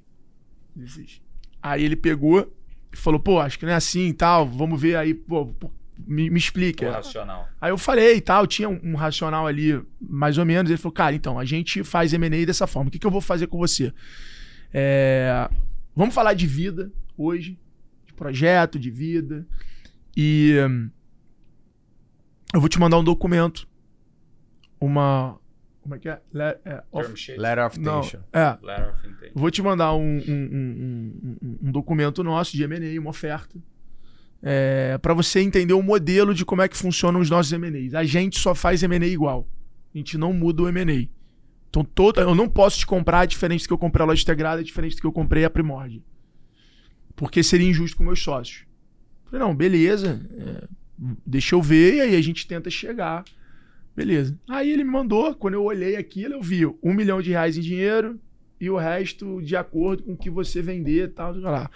Aí eu já meio que falei, cara, porra, aí nem dá pra gente começar a conversar, pô, não dá pra falar 18-1, aí eu já fui meio, meio, meio, é, meio, meio assim, aí ele, não, pô, te mandei pra você ver como é que funciona, tal, vamos, vamos construindo. E aí, mano, foram literalmente 10 meses de muita, muita adrenalina, ansiedade, porque ele é um cara altamente estrategista, ele é um cara que sabe se comunicar com silêncio, ele falou isso no nosso podcast, né? Ignorar é uma forma de conversar, de se comunicar. Então ele usou muito isso comigo, isso me deixava mais angustiado, mais ansioso. Eu lembro que até três meses, Filha da puta. Cara, era foda. Ah, Era foda. te amo, Mariano. E ele, mas me, filha ele da me puta. tirava do eixo, ele me Imagina, tirava você do tá eixo. agoniado, querendo a resposta. Não, cara, ele marcava travava. reunião aí mandava 10 minutos antes, cara, infelizmente eu não vou conseguir, depois eu te mando outra data. E aí ele ia me dando um time, ele ia me dando um pace, assim, por quê? O que, que eu aprendi? Eu aprendi muito no M&A, foi a maior escola que eu tive na vida, assim, o momento que eu mais me senti evoluindo como pessoa. Eu entendi o jogo, sacou? Eu, eu demorei, mas eu entendi o jogo. Então eu entendi que ele tava me colocando no ambiente dele, não no meu.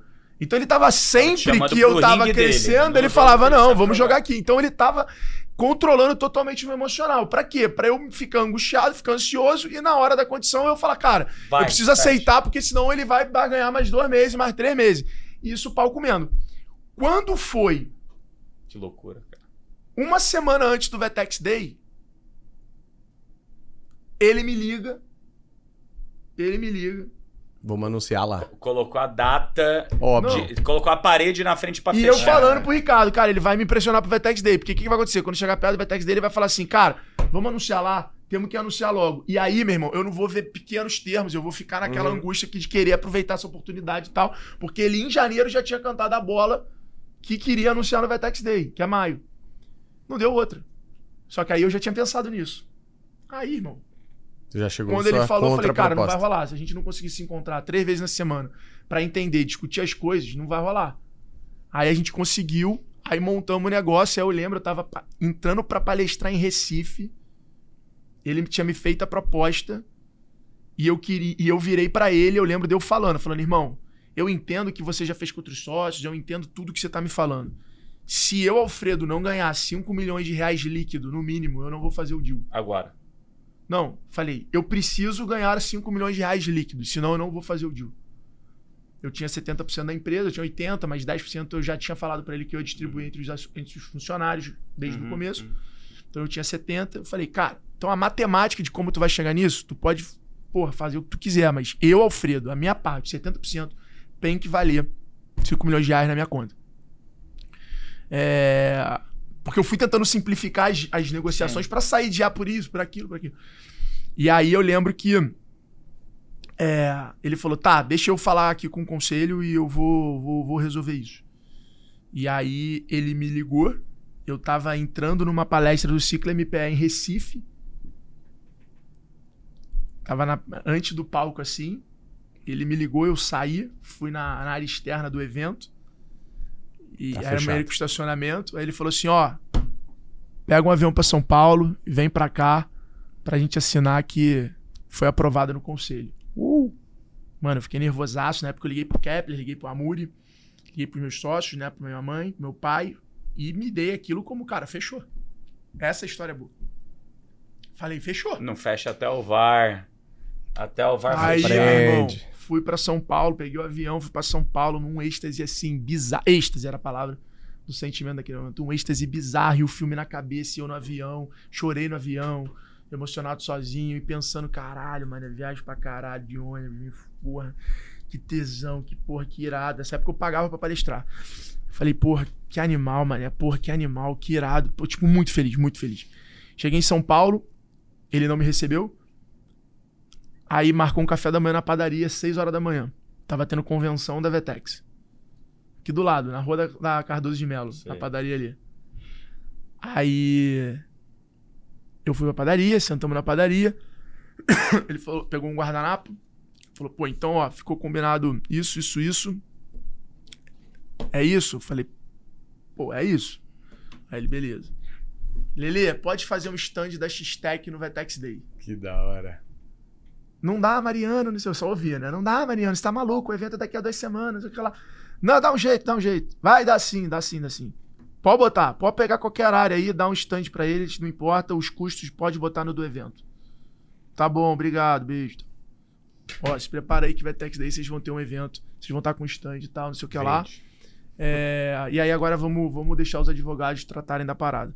Porra, ele falou, vamos lá pra eu te apresentar pros sócios da Vetex. Fui pra convenção, ele me apresenta, fala, galera, Alfredo da X-Tech, acho que alguns de vocês conhecem, a galera já me conhecia. Pô, beleza, ó, acabamos de, Assim, né? de, Acordar. Oficializar. de chegar num acordo aqui, a gente vai comprar eles e tal, então vou mandar sigilo, papapá, não sei o que lá, não pode falar pra ninguém, papapá, eu fiquei lá um pouquinho, eles falaram de Vetex e tal. Fui pro hotel, Ricardo, o Jordão, caralho, moleque, porra do caralho, tal, maneiro. Depois desse dia, foram 10 meses, Até assinar tudo. até cair o dinheiro na minha Cadê o conta, Pix? Até assinar o contrato. Cara. Depois desse dia, foram 10 meses. Mas é um dia melhor. Escuta, fizemos o stand na... Mas é um dia melhor.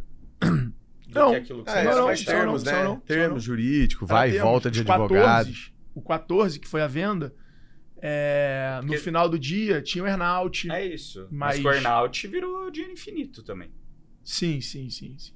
Bastante dinheiro, infinito não, mas bastante dinheiro. Ô, Fredo, Ainda não me- posso ter o meu iate de 150 pés que eu sonho. Porque Vocês você não vendeu ainda. ah, mas. Não, mas olha que coisa É só interessante. vender. Tá, mas se liga. É só vender. Vamos Daí mudar o assunto. Pa- pa- essa história, essa Eu história quero fazer acho- um complemento. Termina Essa aí. história é muito importante. O Junqueira me ajudava na época, a gente É. trocava essa ideia. O que que acontecia? É, Então, lições que eu tive importantes. Quando aconteceu esse dia, eu falei pro Jordão, falei, cara, eu não entendo nada disso. Agora vai virar um jogo de advogado. Então, eu vou precisar... Porque o Mariano era muito sagaz. Por que, que ele fechou sem fazer do diligence? Porque ele sabia que a empresa era pequena pra caralho. No final era matemática, era, meu irmão, cancela todos os teus custos, traz tua receita pra mim e cria os custos aqui. Ah, Então ele sabia que era uma compra de passivo muito pequena. pequena. Então não Uhum. precisava ir muito, Do diligence. muito, muito a, a pormenores. E aí, porra, ele, pra ele falar, cara, fechou, tamo junto tal, era super de boa. E aí começa do tipo, ah, o André lá, o Espolidório, porra, Alfredo, agora a gente precisa passar pelas etapas. Aí me mandam uma porra desse tamanho de documento, planilha, acesso tal. Cara, aí eu lembro do André indo no Rio fazer essa reunião pra explicar os próximos passos, eu olhar aquilo ali e falei pro Jordão, falei, galera, olha só, eu não vou conseguir ficar aqui no dia a dia fazendo reunião com todas as áreas que eu fazia, o papel do CEO, todas as áreas, pô, vendo caixa, vendo financeiro. É, e na época eu, eu, era eu, Jordão e Ricardo. Então era eu, operações e produto. E daqui embaixo tinha coordenadores. Falei, cara, não vai rolar, galera. Então o que eu vou fazer? Jordão, assume como CEO interino, toca a questão operacional, né? Na, não CEO interino, era, cara, assume a bucha e eu vou focar no M&A. Porque isso vai me gerar muita ansiedade. Então, cara, eu vou precisar estar tá bem. E aí eu lembro que eu peguei a Bodytech em frente ao escritório e aí eu ia três vezes no dia na academia, mano. Eu emagreci pra cacete no dia. De tenso, tensão. Porra, o cara não respondia, o advogado sumia. O adv... Aí o advogado dele falava assim: estamos esperando a resposta do Mariano. Uhum. Porra, quantidade de mensagens que eu recebi. E durante os 10 meses, teve... tiveram mais ou menos umas. uns cinco arranca-rabo de tipo, puta, vai, vai esticar vai a corda e vai morrer. E uma semana para assinatura, tudo pronto, papel, material imprimido. Impresso.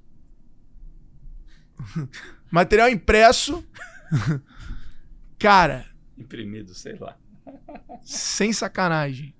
Troca tudo. 500 mil reais, nego tentou me entubar ali numa cláusula, numa parada, de um jeito que era o seguinte. Eu, eu, eles iam fazer a transferência da venda e os próximos 30 dias da empresa. Você que tinha que pagar. Eu que tinha que pagar. Só que a empresa não tinha caixa.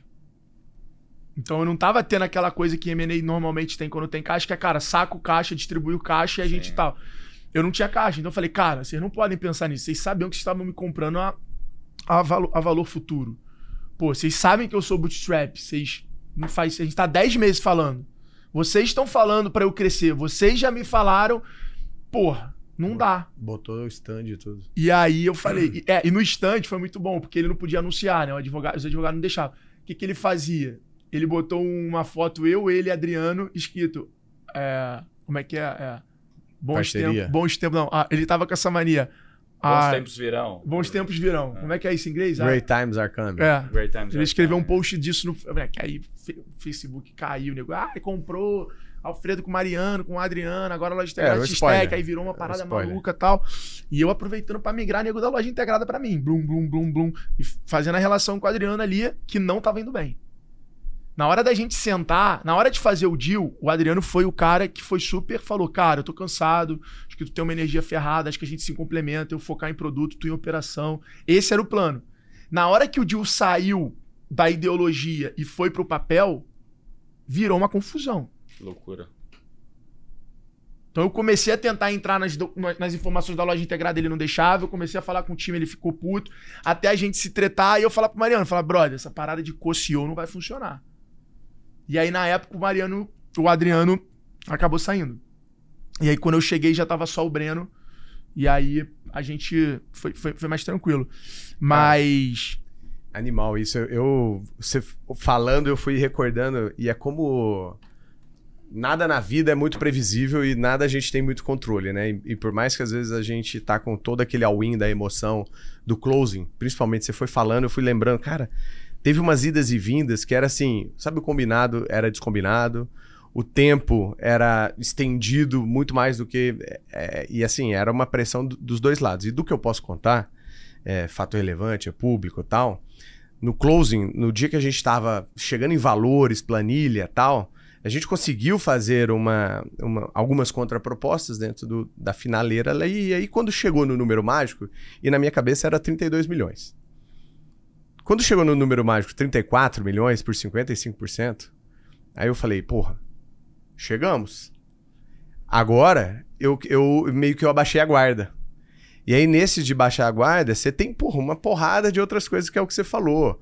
É o earnout, é, o, é, o, é o, as saídas secundárias, enfim. Então, 34 milhões, 55%, entra a Anima é, como sócia e aí vamos fazer o closing, embargo de, da imprensa.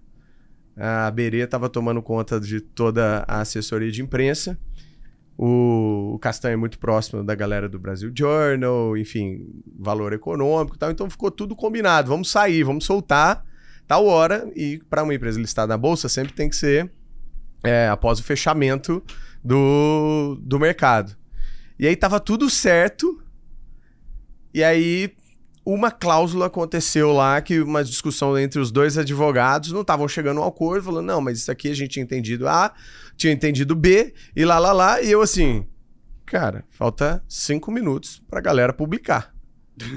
e a gente não assinou. E aí, depois, quando chega a menina da- das assinaturas, fala: é tudo com certificado digital. Todos os seus investidores têm certificado digital? Nossa Aí eu vou ligar pro Diamant lá na casa dele. Você tem certificado digital? Puta, e CPF e tudo mais, para todo mundo conseguir assinar, e aí só é, revelava a- após a assinatura. E aí, irmão, ninguém tinha esse troço, todo mundo teve que correr atrás. A, a matéria tava quase saindo, talvez até foi publicada e meio que despublicada, porque daí contactamos todo mundo. Resumo, o que era para sair num dia, um dia de closing que você fica lá das 8 da manhã até as 8 da noite e solta, aí comemora e todo mundo, não, não, step back, volta. Passamos o segundo dia inteiro novamente para discutir tanto aquela condição, as cláusulas e tudo mais, é, e fazer as assinaturas. E aí faltava uma assinatura para poder publicar no mesmo dia. E não vinha, não vinha essa assinatura, eu ligando para um dos investidores, e o cara não atendia e tal. Sei que a gente teve que pedir para alguém do nosso time na casa dele, bater palma, chamar o cara, ele conseguia assinar e aí saiu de manhãzinha. Então você vê a matéria sair no dia 7, porque o closing foi no dia 6. E aí, 7 da manhã. E aquela ansiedade, que é o que o Alfredo falou, assim, cara. Não é só pelo, puta, eu consegui chegar nos termos e nos valores que eu queria. É, é o condicional de você tá vivendo uma, um- uma pressão tão grande ali, vi- vivendo passar a sua história, que na hora que você quer compartilhar é mais pra você dizer, gente, é, temos um novo caminho pela frente, temos uma nova parceria e check. Não, pô. e é foda que você não pode contar com, pro time, aí nem todo time sabe, mas já fica aquela fofoca. Aí eu, ah, pra fechar A o. gente contou, cara. A pra gente fechar- correu esse risco de fazer a live no dia 6, tipo, 8 da noite, chamamos todo ah, não, o mas já time. assinaram. Tô falando durante camisa. 10 meses aí. É, mas o faltava time um investidor assinar. Eu lembro, cara, só pra fechar a história e a gente finalizar aqui o podcast, mas eu lembro que é, eu tava no shopping Iguatemi do Alphaville, aí o André Spolidoro me ligou e falou, cara, consegui aqui, vamos assinar então. E a Vetex tinha a convenção de final de ano que ia acontecer em Itu, ali no hotel. É, E aí o Mariano falou, cara, a gente tem que assinar até amanhã, porque quinta-feira eu tenho que ir pro, pro, pro evento. É, se eu não me engano, me ch- chamava Vetex Connect. Não, não era Connect, não. Enfim, era o evento de final de ano. É, Vetex The Partner. E que a Nubia que fazia. E aí, cara, ficou aquela coisa, meu irmão, de tem que assinar, tem que assinar, e os advogados nessa de puta, mas falta isso, ah, mandaram mudar aquilo, ah, mas é melhor mexer nisso aqui, ah, mas é a interpretação. Corta pro dia, eu cobrando os advogados desde, desde segunda-feira. É, e aí, vamos assinar quando? Ah, tá pra marcado pra quarta, tá marcado pra quarta, tamo imprimindo, tá marcado pra quarta, deixa tua agenda pra quarta. Quarta-feira, quarta-feira, quarta-feira eu vou pra lá. O que, que acontece, bicho? Quarta-feira, a gente chega naquela cena icônica, o escritório de advocacia, mesa gigante, papel infinito, pilha de papel, e tu vistando tudo, assinando tudo, e aquela emoção e aquela coisa. De repente, o, o, o advogado fala assim: bom, agora a gente tá com tudo assinado, eles lá estão com tudo assinado.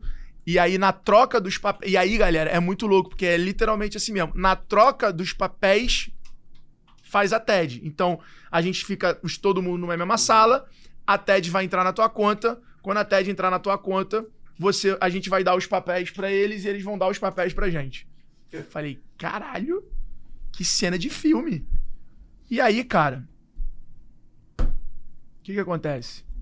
Caio Pix. Não vai dar pra gente chegar em Campinas a tempo de fazer a TED. Então a gente vai ter que deixar pra segunda depois do evento. Puta. Pau. Aí eu falei, água não, galera. Então e o Valverde, o Valverde tinha me falado dessa parada de, cara, sempre pode dar merda. Tinha me, da- me dado uma, um, Medinho. um medinho. Cara, eu falei, não, galera. Porra, vamos de helicóptero. Os advogados me olharam assim, como assim de helicóptero? Eu falei, não, eu mando helicóptero pousar aqui no prédio agora, pô. Eu arrumo helicóptero pra levar a gente pra lá, pô. Tô rico? Aí os um caras... É, um é clicou, aí, outro é o- aí os caras da Vetex viraram Viu a diferença? não, não precisa, tal. Eu falei, não, não, galera, eu quero assinar isso hoje, galera. Se a gente não assinar isso hoje, porra, não é bom. Por quê? Porque era outro evento que a gente ia oficializar a parada. Exato. Aí, meu irmão, ch- chama liga pro Andrezinho do Rio, Andrezinho, eu era do Rio, zero conheci em São Paulo, Andrezinho me arruma um helicóptero e tal, não sei o que lá, Andrezinho passa o contato do Edu, pô, arrumei, vou te pegar no prédio tal, partiu o Blue Tree, prédio tal, os advogados, cara, a cena foi muito engraçada, tava eu e o Ricardo Eu Jordão, só dava dois sócios, fui eu e Ricardo, eles tiraram para o ímpar, é, o Jordão tinha medo de helicóptero, então ele falou, puta, eu graças a Deus eu perdi, é... Aí entrou os advogados, aí os advogados tudo atrás apertadinho, eu na frente ali, eu tava com uma viu glicor na mão também, é, que eles tinham dado, o escritório de advocacia tinha dado pra, pra, pra mim brindar o, o, o- fechamento. Aí, pô, vamos pra lá e aí pousa no hotel, cara, quando, Campinas. cara, aí foi uma cena foi uma cena de filme que eu vivi que não sai da minha cabeça. E aí pousa o helicóptero, aí já três seguranças na, na, na, na- no, heliponto, aí eu pouso o helicóptero em cima do hotel, aí sai eu na frente com uma champanhe na mão, seis advogados atrás. Tem isso de no vídeo. terno. Eu tem isso no desse vídeo, tem no YouTube fez. isso. Momento, é, mo- é, momento de sucesso. Aí, seis advogados atrás, aí o, o cara vira pra mim e fala assim: senhor Alfredo? Eu falo, sou eu. Ele, vou te acompanhar até o quarto do seu Mariano. Aí a gente vai no corredor, aí eu, só, eu lembro da cena da gente passando assim, o cara do hotel, eu, o Ricardo, seis advogados de terno, com uma linha, com os papéis. Aí eu lembro da gente passando no corredor, aí abrindo a- alguém abrindo a porta do quarto assim e vendo aquela cena. Aí eu só lembro da cabeça da, da pessoa assim, ó, Tá acontecendo alguma coisa. botando a cabeça pra fora do quarto. Aí chego no quarto do Mariano, aí uma puta de uma suíte gigante. Ele na antessala, os advogados da Vetex. Aí vamos lá, sentamos, assinamos, ele super de boa, de bermuda, tranquilão, falou, porra, parabéns, bem-vindo e tal, não sei o que lá, papá. Aí eu lembro que ele falou, agora você tem que fazer tudo de novo, de novo. E lá ele falou a frase, tudo que você fez pra chegar até aqui não vai funcionar pra você ir pro próximo nível. Então, porra, vai ser difícil, vai ser doloroso e tal. Pô, fez um negócio assim. Aí eu lembro, para fechar a história, porra, aperta a mão, abraça tal. Falamos cara, vamos fazer a foto oficial. Aí, porra, descemos, o fotógrafo da Vetex foi lá, fez uma foto no jardim do hotel. É... Pra gente, po- pra gente poder anunciar. Aí a gente foi pra recepção, eu pedi um hambúrguer, eu e o Ricardo, porque a gente não tinha comido nada. E aí deu aquela aliviada, a gente falou, cara, tô morrendo de fome. Pedimos um hambúrguer e ficou eu sentado, eu, Ricardo, os nossos advogados e os advogados da Vetex. E aí ficou nessa do F5, F5, F5, F5, F5, Nossa, eu F5, fiz F5, muito F5, isso. F5, F5, F5. Era no celular, né? A gente pra cima, pra cima, pra baixo, pra baixo. Aí o cara eh, já deve ter caído. Não, não caiu. Já deve ter caído. Não, não caiu. Antes de eu ver o F5, eu vejo meu telefone tocando, era o Santander. Aí eu atendo a minha gerente, ela falou: Aconteceu- Oi, Alfredo, tudo bem? Que Aí eu só saudade! lembro de eu falando assim, ó. sumido! Aí eu só lembro de eu falando assim, ó. Oi, o caralho, agora que eu tenho dinheiro, vocês vão me ligar? Nem fudendo. Bum, desliguei o telefone, os advogados morreram de rir. Aí F5 que nada, eu virei pro advogado da Vetex e falei assim: Tu sabe voar, irmão? Aí ele falou: Por quê? Eu falei: Porque se essa porra não cair hoje, eu vou te jogar lá de cima, igual o filme do Pablo Escobar que eu vi que é essa porra, hein? tu tá de sacanagem, vocês estão brincando com minha emoção, que lá. Aí ficamos dando risada. E lembro que eu tava na metade do hambúrguer assim, aí o advogado da Vetex virou e falou assim: faz de novo. Aí eu fiz, aí eu só vi aquele númerozinho pequeno, o banco sumindo com o número e falando: quer ver? né? Porque por segurança fica assim. Aí, cara, eu lembro de meu irmão, sei lá o que É. aconteceu dentro de mim. Não, Aquela não, não, tenho palavras, de acordo com a Sol, eu não tenho palavras pra descrever o que que é. O Ricardo chorou, eu fiquei emocionadaço, liguei pro meu pai, pra minha mãe e falei, ó, perrengue a gente não passa mais não. Deu certo aqui e tal, não sei o que lá. O meu pai ainda meio que sem entender, achava que eu tava de sacanagem, falava juízo, juízo, juízo. A minha mãe, meu filho, né? cuidado, minha filha, cuidado e tal. E aí, cara, dali em diante foi o anúncio no dia seguinte. Aí prepararam uma porra, que foi uma das coisas mais emocionantes da minha vida. A Núbia já me conhecendo e super carinhosa. E o Mariano também, cara, um irmão mais velho, pra não chamar ele de tão velho de pai. Mas um. cara mais especi... Um dos caras mais especiais da minha vida. É, meu pai sabe disso, então não tem por que ter ciúmes. Ele... Eles fizeram um, um vídeo pra mim, quando me, me chamaram no palco. É, eu tinha que recuperar esse vídeo. Eles me botaram numa cadeira e falaram assim: Cara, a gente quer saber quais são os sentimentos que você tem quando você ouve essa música. E botaram, na verdade, o fone em mim, a plateia de duas mil pessoas na frente, o fone em mim, e aí eram mensagens da minha mãe, do meu pai, dos meus sócios, dos meus funcionários, falando de, de ter trampado comigo e tal. E no telão assim, e eu só ouvindo. Mano, aí foi foda. Eu desabei e tal, não sei o que lá. Aí acabou, eu completamente desequilibrado emocionalmente. Ele me vira e fala assim: tem alguma palavra? aí É. na época a Vetex tinha um slogan que era Eu sou o Vetex. Aí eu peguei e falei só isso. Falei, cara, não tem nada a dizer, só que agora eu sou Vetex. Tal. Aí, Irado. nego, é, tá. Irado. Aí, pô, o mercado recebeu super bem. Aí, pô, dali em diante foi muito trampo. Aí, aí tem outros podcasts pra contar as histórias da depressão pós-M&A. Aí podia fazer um tudo. podcast, é você, só de contar as histórias. Cara, tem. Que irado. tem. Animal. Vamos pro bate-bola? Vamos! Boa. Gui Junqueira. Complete a frase. O mundo precisa de... Educação. O que você deixou de ser quando cresceu? É medroso. O que você vai ser quando crescer? É, Rico você já é. Só pra... é, Magro? já sou também. Calma, de Cara, off. emagreceu. 12 Pô, off. Pô, Emagreceu. vocês Falei pra dois aí estão de parabéns, Você pô, conheceu eu o nome da minha Nutri ontem, bem, né? mano. Lembra? Não. Da Ozen. Ah, hoje. Tem o melhor agora. Ozen Pique. Monjaro. Ah, não conheço Uma esse. porra, esse é bom demais, irmão. Isso Não tem colateral, liberado. não fica enjoado. É. Esse aí eu usei pro casamento. Se, se você tivesse. É barato. Você- 1.500 dólares por mês. Se você pudesse voltar no tempo e dar um conselho pra você mesmo, o que, que você diria? É, Acredite mais nas pessoas que gostam de você e peça mais ajuda. Boa. Se tivesse um superpoder pra resolver um problema do mundo, o que, que você resolveria? No estalar de dedos. Eu faria pais melhores. Se Fizeram- o mundo tivesse mais pais ativos, paternidade realmente fosse uma coisa boa. É, no Brasil, a gente teria muitos outros cases e cases de pessoas que fazem coisas incríveis. Fizeram um filme da sua vida e você tá entrando no cinema. Qual momento você ficaria mais ansioso, mais animado pra assistir? Puta, do nascimento do- dos meus filhos. E qual daria mais iria. aflição? Aflição, acho que da vida ou dos segundos que eu não vivi ainda. Não sei o que o futuro me reserva. O que, que você aprendeu em 2023 até agora? Neurociência é magnífico. O cérebro é só um comecinho do que a gente precisa aprender. E, e a inteligência artificial vai comer muitos negócios com farinha e ninguém está se preparando muito para isso. Você quer deixar uma mensagem aqui pra galera pra gente fechar? Acho que meu, meu velho mantra, empreenda com execução e consistência, tendo no meio do caminho muita paciência e re- resiliência. Muito Boa. bom. Pra te seguir, Arroba Gui Junqueira, Guilherme Junqueira lá no LinkedIn. Então, estou compartilhando bastante conteúdo, Pra ajudando outros empreendedores. Estou investindo em startups, eu fazendo board member, enfim, várias coisas legais aí nessa nova fase. Então, conhecer a Gama, arroba Gama Academy, arroba Anima Educação. Então, estamos aí nas redes sociais. você, Boa. Arroba Alfredo Soares. arroba bruno.nardon, arroba G4 Podcasts. Não esquece Não de esquece de avaliar, deixar tua avaliação, comentário, avaliar cinco estrelas, salvar o sininho pra receber seguir a gente notificação. lá no Instagram pra ver os melhores compartilhar para os seus amigos que foi muito bom esse podcast, muito, muitas boas histórias aqui. Boa. Vai ficar tudo imprimido aí. Galera, valeu. Até Tamo a junto. próxima. Abraço. Valeu, tamo junto.